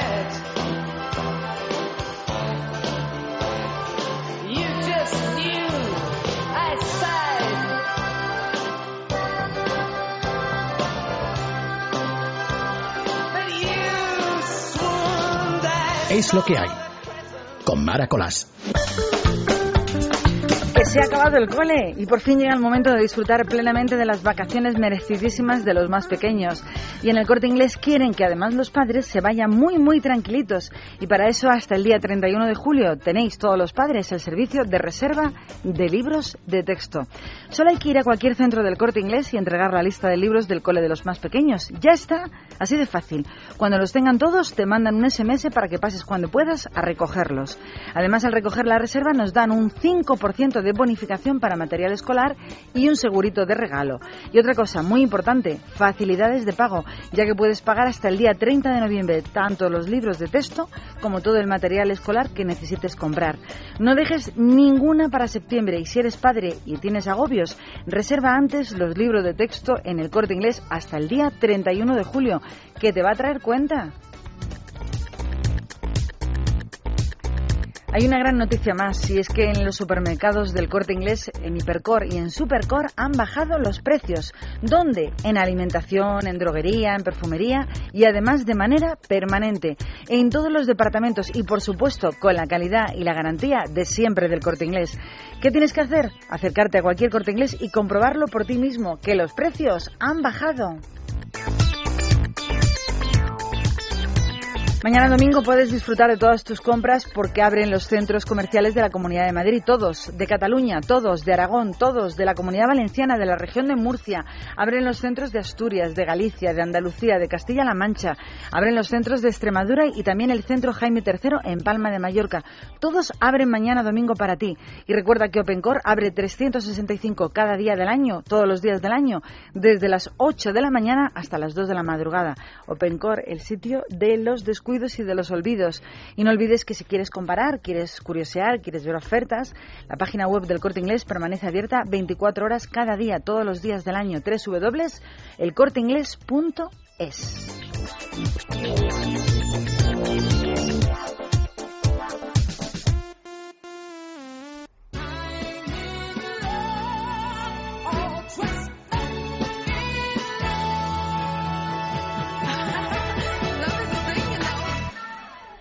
Pues aquí continuamos con nuestro tiempo de radio. Es de agradecidos devolver las visitas a los amigos cuando te invitan a su casa. Lo suyo es devolverles con la misma invitación a nuestra casa. Nuestra casa es, es lo que hay. Y durante algún tiempo hemos ido algún que otro fin de semana, eso sí me has hecho madrugar muchísimo, a la casita de Luis del Pino en esta santa casa, que es eh, las mañanas sin complejos de los fines de semana. Buenos, buenas, iba a decir buenos días. Buenas noches, Buenas bienvenido. noches. Gracias por estar con nosotros en otro horario, en este caso de fin de semana, un poco intempestivo para ti, no usted. No te pienso llamar de usted, No, ¿por qué? Porque es mi programa y aquí tú te Pero amo. eso es venganza. Porque yo, yo ya sé que cuando se ha abierto la puerta del estudio tú esperabas ver entrar a Robert Redford, pero he aparecido yo. Es lo que hay. Uy, que va. No para, para nada, Robert Redford, te esperaba a ti. Pero no te pienso llamar de usted como todas las mañanas, porque la gente debe pensar que Luis del Pino es muy antiguo. Y usted, señor del Pino, no es tan antiguo como quiere parecer. Pero, pero, pero no. Yo es que creo que en un programa de tertulia política hay que mantener el don. Depende de eso quién. contribuye a darle una formalidad al asunto, ¿no? Si no, al final eso acaba en una, No, una pelea pone- de bar. se ponen muy engolados. Muy engolados. Bueno, eso ya según cada cual. Yo sí me pongo muy engolado, pero porque yo soy así muy estirado y muy raro, pero... Pero para guardar las distancias con el personal. No, para mantener la discusión dentro de los límites de la seriedad. que los temas requieren. Es usted un, un hombre súper serio en sus contenidos.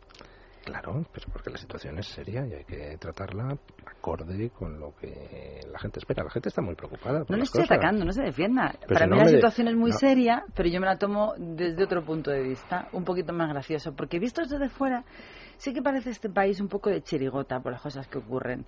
No es normal las cosas que están pasando los últimos año y medio en este santo país que es el nuestro, España. Por ejemplo, no quiero ni imaginar cómo deben de estar sus debates de encendidos con el tema de la legalización del segundo grupo proterrorista que legalizan en el Congreso de los Diputados. Bueno, para entrar en el Congreso de los Diputados sería el segundo en esta ocasión después de legalizar eh, y permitir que entrara Mayur en el Congreso español. Que, ¿Cómo están sus debates matinales? Pues se imagina usted cómo estarían los debates en, no sé, cualquier radio de Washington si el gobierno, si la clase política americana hubiera legalizado el brazo político de Al Qaeda. Pues, pues Es- más o menos lo mismo. No solamente no puedo imaginármelo, sino que sería inaudito. O sea, no sería entendible. Claro, mm, trasladando eso a cómo nos deben de ver desde fuera, volvemos a lo de antes. ¿Es un país de chirigotas, sí o no?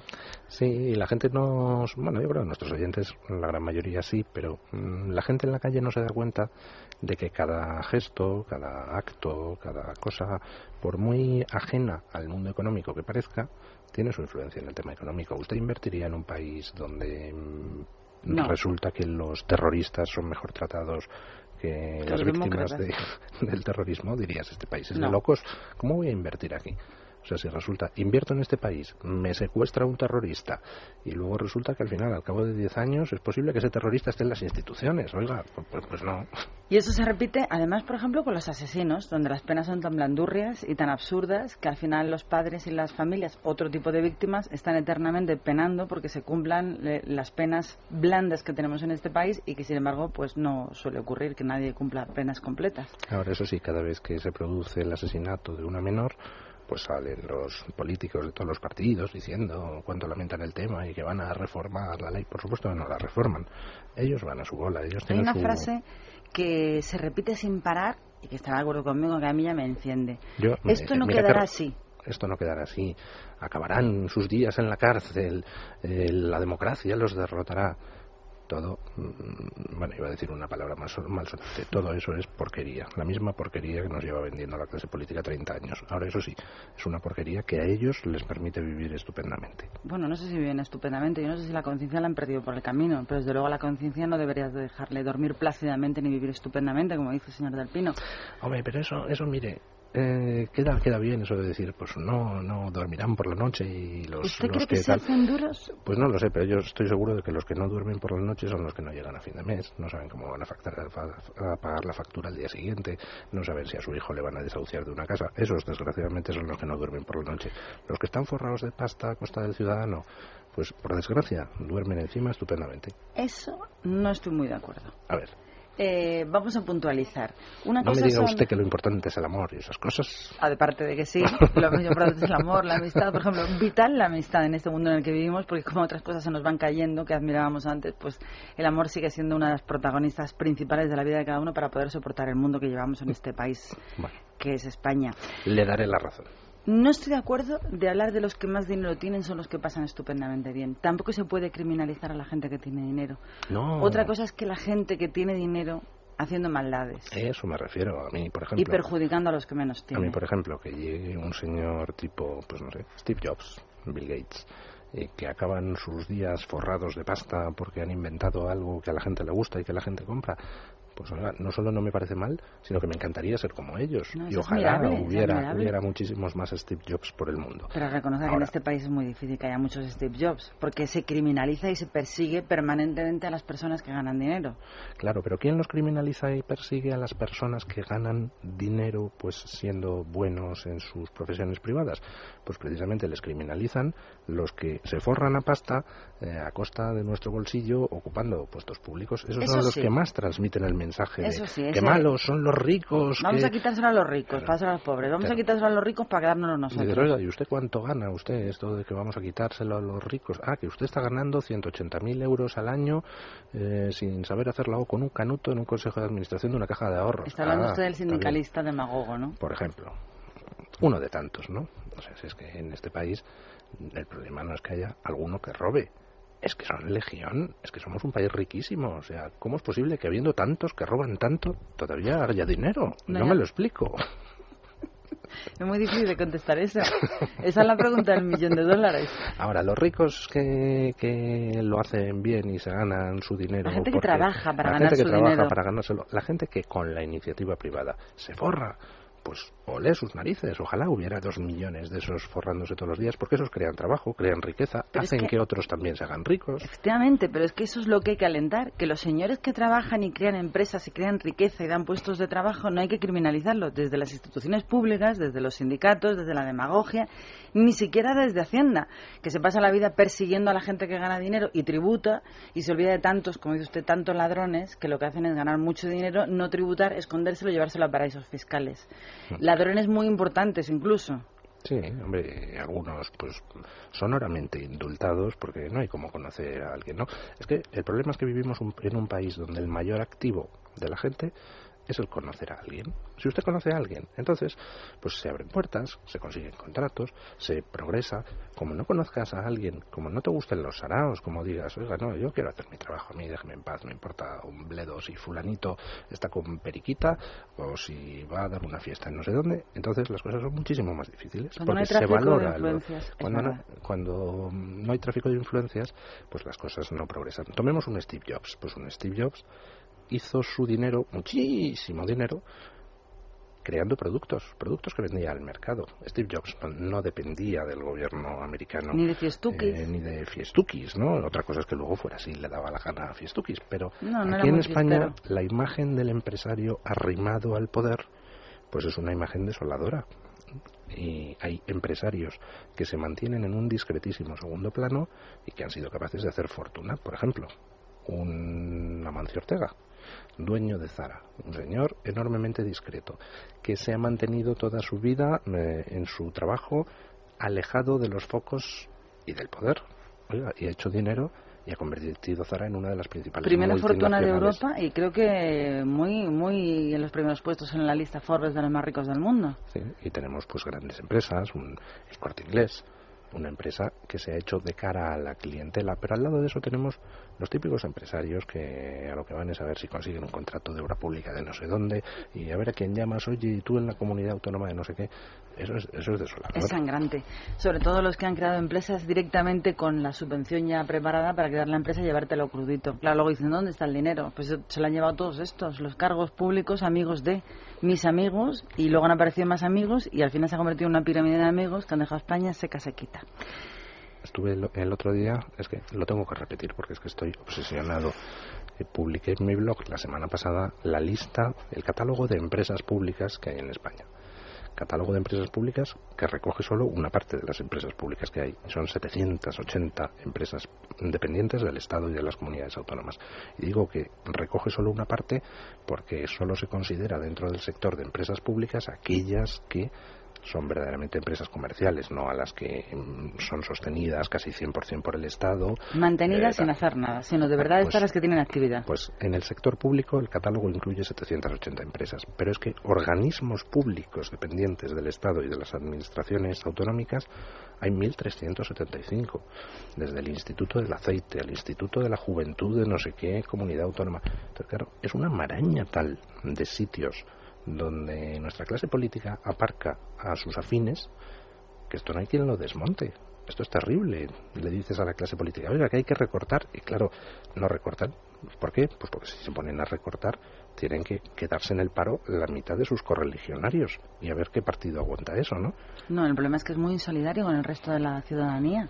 Así, pero Es bueno. muy insolidario porque si tienes que recortar y recortas a la ciudadanía, a los ciudadanos españoles, los que se quedan en el paro son los ciudadanos españoles. Si a un empresario de una pequeña empresa le cortas la línea de crédito porque sus amigos los banqueros no sueltan dinero y le empiezas a recortar por todos los sitios, tiene que soltar empleados que se van al paro y tú te quedas en el paro mientras que ellos tienen su maraña de empresitas dependientes de...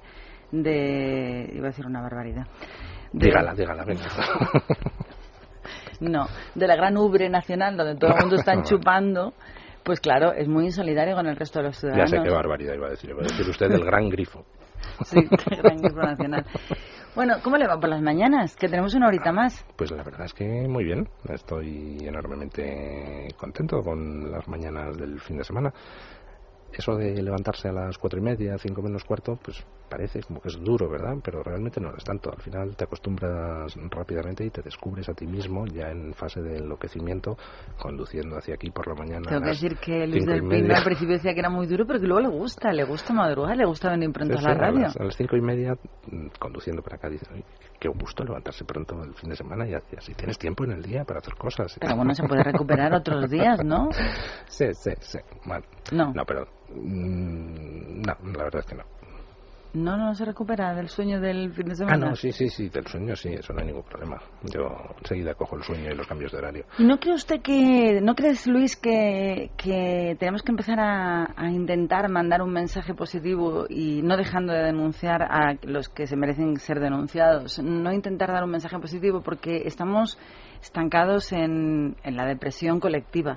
Yo creo que es un momento de empezar a decir que juntos y poco a poco podemos implantar un sistema que sea el sentido común que rodee el mundo de cada uno que nos afecte y un poco olvidarnos de lo que hagan otros, porque al fin y al cabo no los podemos cambiar, excepto el mundo del periodismo, ¿quién puede denunciar todo esto? Si la, la pregunta es si creo que es, Que no es es mejor el momento de de, algún mensaje positivo. Sí. No, pero si quiere usted lo lanzo, ¿eh?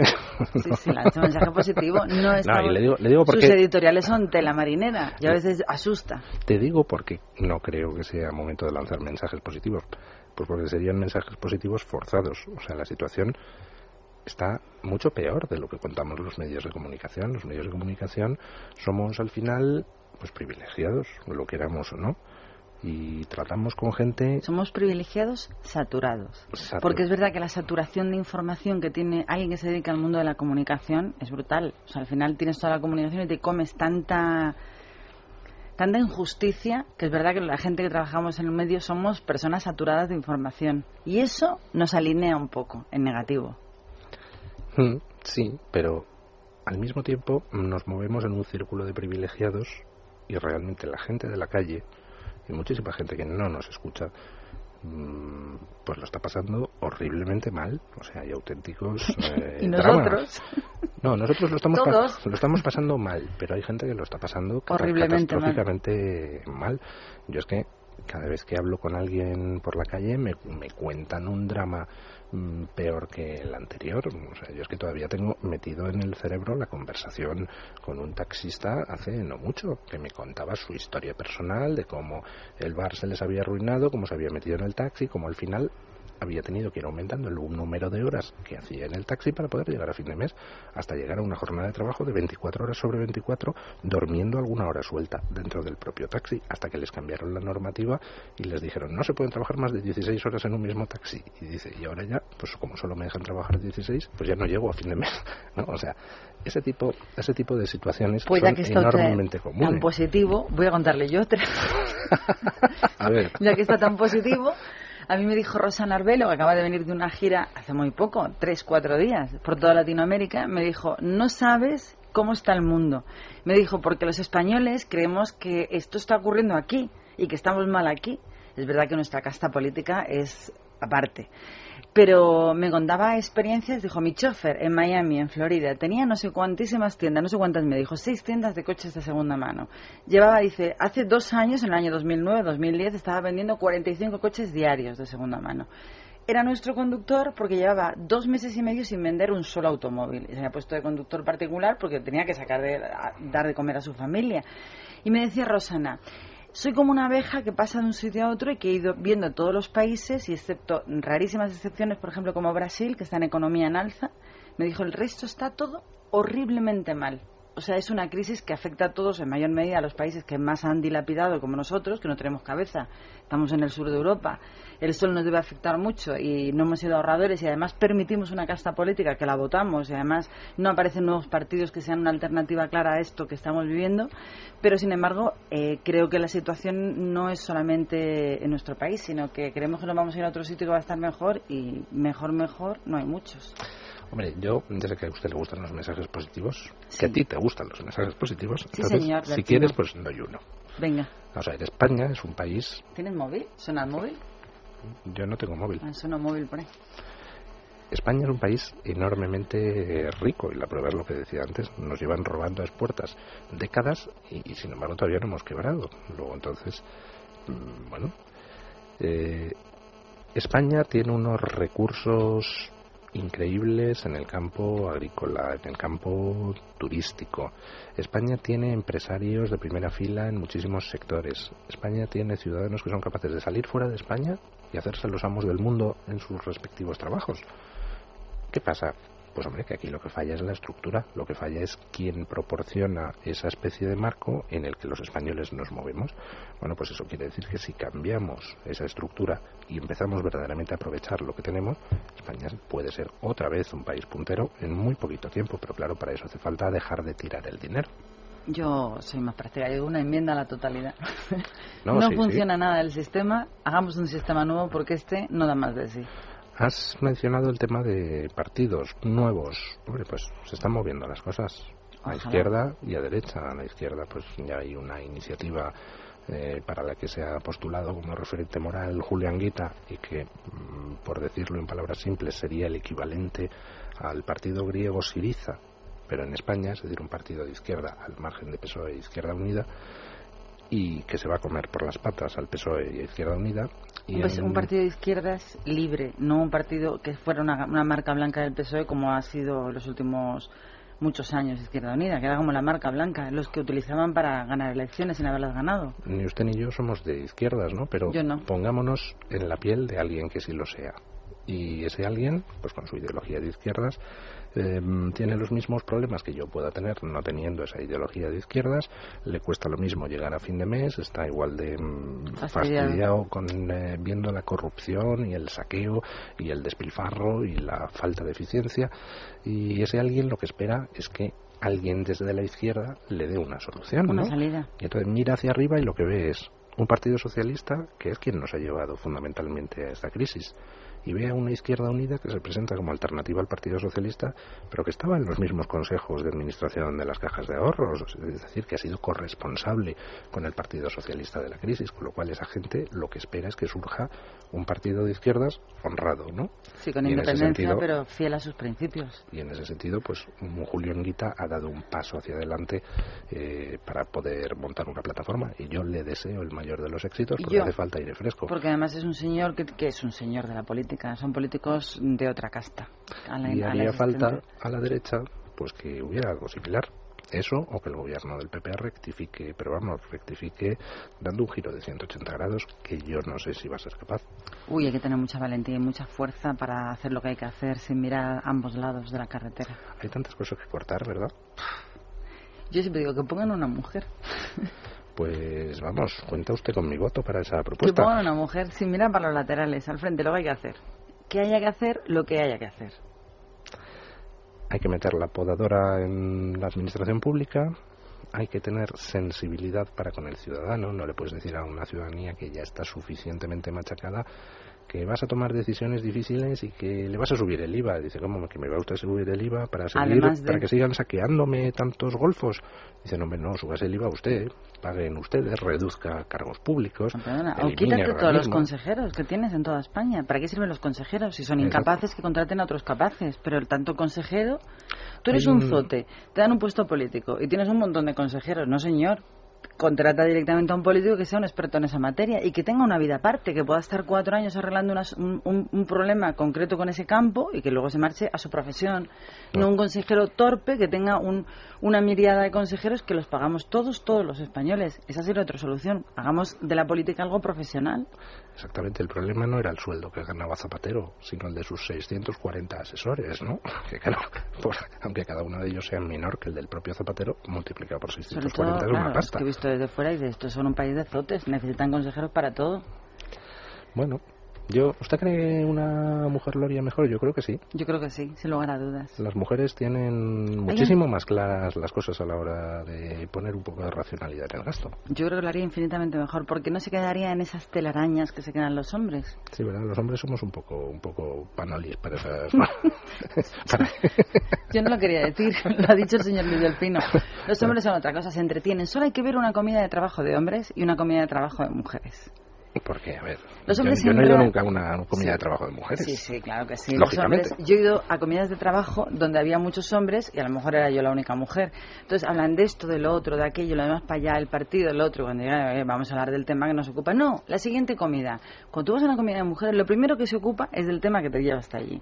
Resuelves para lo que vas a hablar y luego ya hablas de lo demás. Pero ya no hay que hacer otra es comida. mucho más inteligente eso. Claro, claro, si tú vienes a hablar de un negocio, de una propuesta, de un contrato, algo que no quieres, algo que quieres, algo que lo primero es eso. Y una vez que eso ya lo has solventado, pasamos al siguiente tema, Claro que que- es el lúdico. Claro que alguien malo podría decirlo. Lo que pasa es que los hombres se reúnen y tal y les quedan ganas de volver a reunirse, mientras que las mujeres parece que es que no quieren volver a reunirse, no tal como usted lo está diciendo. uno- no, no, una comida de trabajo laboral de hombres es aburridísima para una mujer.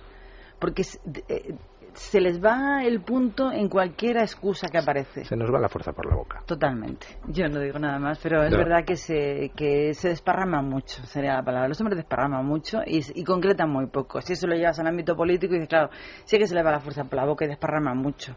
Cuando hay que hacer un tema, hay que hacer el tema. Tienes que ir al tema y cortar y atajar. Y luego ya que vengan los demás hilillos sueltos. Pero ellos no. Ellos empiezan a ver los hilillos y se pierden en los hilillos. Y el tema importante es el que no se toca nunca. Yo en una vida anterior fui mujer. Yo creo que yo también. yo debo tener muchos pasados de mujer. no nos vamos de vacaciones porque yo ya me voy No. todo el mes de julio. No, no, las vacaciones son para la gente importante. Los que O, o los pobres de aquí- resignación como, como yo. ¿No hay vacaciones este- este año? Todo el No, tiempo. no, no, no, no. No hay nadie para que haga sin complejos. Sí, pero... ¿No me echa usted de menos que en me las gusta. mañanas algún día? Pues claro que le echo de menos, a ver cuándo viene. Me voy de vacaciones ya Vaya, hombre, eh, eh, eso es un ofrecimiento un poco... No, sé. no, pronto he dicho, ¿no me echa nada de menos? Yo sí, sí, sí. ¿Se hacen tertulias todavía las mañanas? Sí, claro. Y muchos más temitas, ya tenemos una horita más, tres horas son tres horas. Y además te voy a dar la enhorabuena porque sé de buena fuente que en los últimos tiempos su programa es uno de los programas más descargados. Hombre, no estamos mal, vamos muy bien de audiencia, vamos muy bien de descargas. Hemos tenido algún fin de semana más de 100.000 descargas del programa y las correspondientes secciones en un solo fin de semana, lo cual es una barbaridad. Hay mucha gente que a las 8 de la mañana le es muy duro para levantarse a escuchar sin complejos y entonces lo hace. Lo Pues no le cuento para venir. que yo he venido varias veces. Y es horrible levantarte para estar aquí a las ocho y cuarto. Pero venía, ¿eh? Bueno, No sea usted tan exagerado. Yo que soy muy dormilana. Mm, yo lo era, pero se acostumbra uno. Sí, sí, Tienes que venir más veces al programa. sí. Pero yo vengo a las 10. Ya a las 10 no hay tertulias. ah, no, pero a las 10 tenemos una tercera hora en el programa que ya es pues más relajada, Más tiene parte de tertulia, pero tiene también entrevistas, tiene secciones diversas, entonces pues puedes venirte un día a las diez y media de la mañana. Un día nos venimos a dar un- una vueltecita a, A ver, ver ¿cuándo a los componentes de, eh, a últimos de julio. Últimos de julio, Sí. en agosto estás aquí. Sí. Pues quedas emplazada a venir un, Un día sábado me vengo o a un veros con un cafetito y unos bollitos, unas Claro, porritas y unos y habla- churritos. Y hablamos de lo que hay. Si es que para entonces Si es que queda hay. país. si es que hay. si es que hay todavía. Pues gracias por estar, pasa a madrugar hoy. Sí. Gracias ¿Qué por estar con nosotros. Eh, no le pienso volver a llamar a usted nunca más, señor Del Pino. ¿Por qué? Porque es un hombre joven y porque yo no hablo de cosas, yo hablo de cosas muy serias, pero con otro tono. Porque no hay que perder la esperanza. Y porque lo que hay que hacer es denunciar, pero con una sonrisa. Y a los que se ponen serios, o bordes, que por cierto, creo que el otro día tuvo una bien encendida, un debate con, con nuestro compañero Mario Noya, ¿no? Ah, no, no, no, no, yo no tuve debate. Encendido, bueno, o sea- me, me criticó duramente en L de Libros por una conferencia mía en Liberacción. El que es tan exaltado, supongo que pero, se me criticó, pero me criticó con cariño. Ya hemos quedado emplazados a un debate cara a cara. Estamos buscando A ver si se el local. Sí, Mariano, ya sé. Pues muchas gracias por estar en Es lo que hay, Luis. Eh, que ese éxito de descargas continúe todo el verano y ya te mandaremos mensajitos desde la playa. ¡Ánimo! Pégese usted un chapuzón en mi nombre. Totalmente de acuerdo. Gracias por Venga, estar aquí. muchísimas gracias. Hasta siempre, Luis del Pino. Moon River, wider than a mile. I'm crossing you in style someday.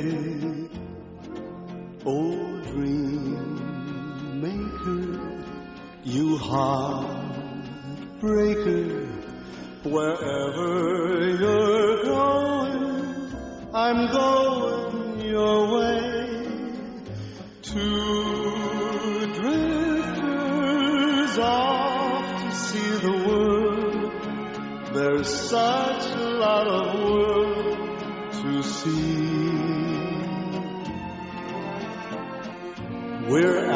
after the same rainbows round the bend my huckleberry friend,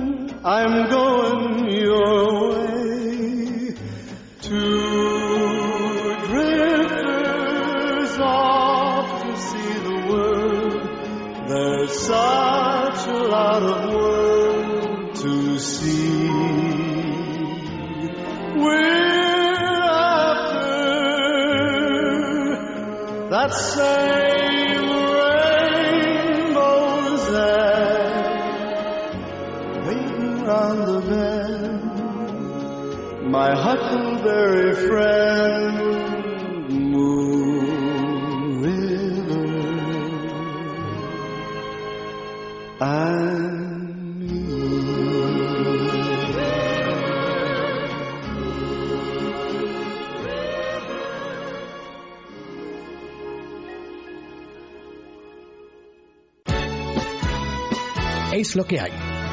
Con Mara Colás.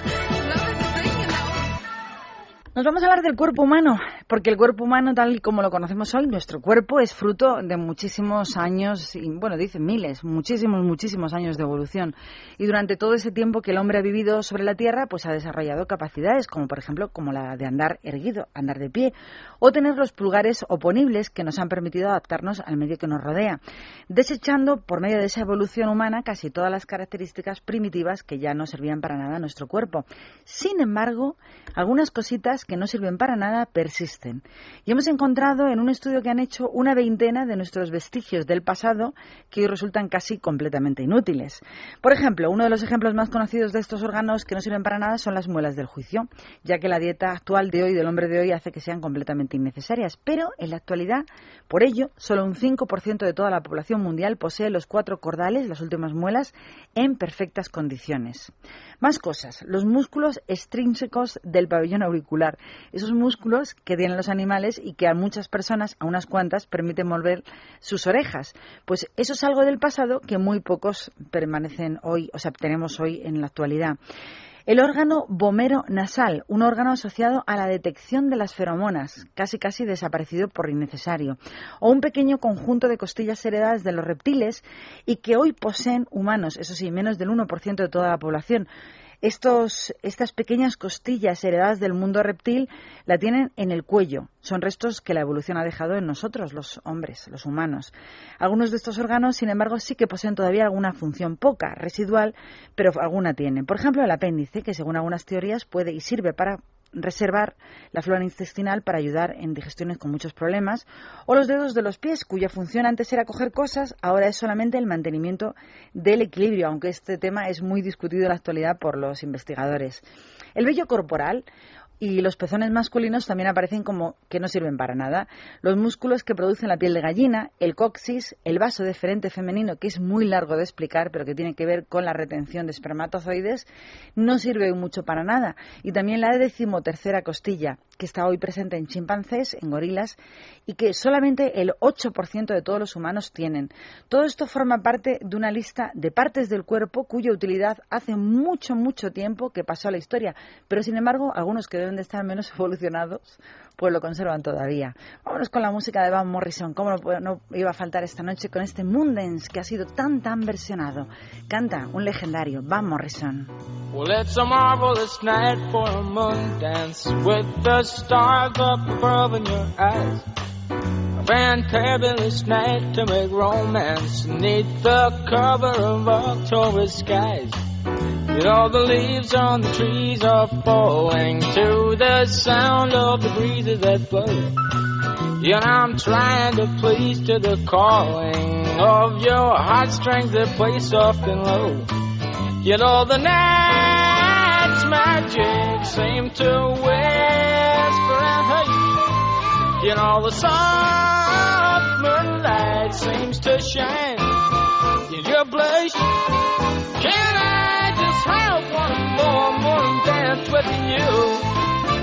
my love?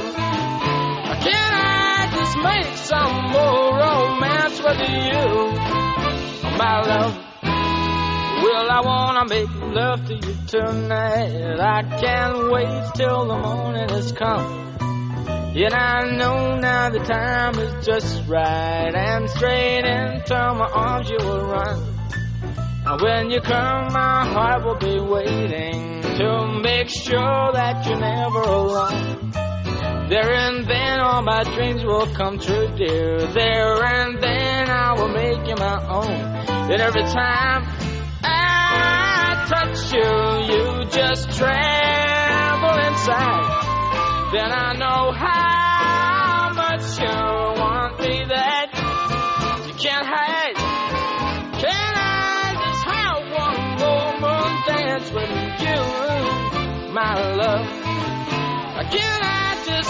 some more romance with you, oh, my love?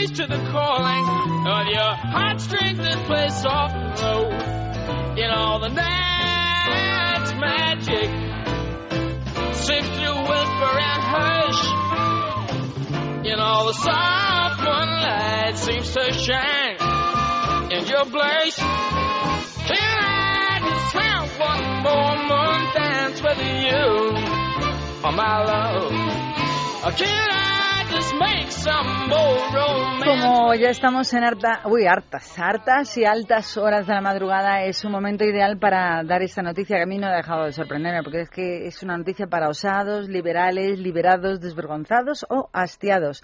Para los que se atreven con todo y han llegado eh, ahora, han presentado por ahí un grupo su manera de tomarse vacaciones, aunque eso sí, pintan moviditas de descanso, nada. Pues para todos ellos, para liberales y osados, hay una conocida marca de preservativos que ha puesto en marcha el primer crucero Love Boat Durex, que partirá desde el puerto de Barcelona hasta Roma el próximo día 22 de septiembre que llevará a mil afortunados, dice la noticia, o desafortunados pasajeros a bordo.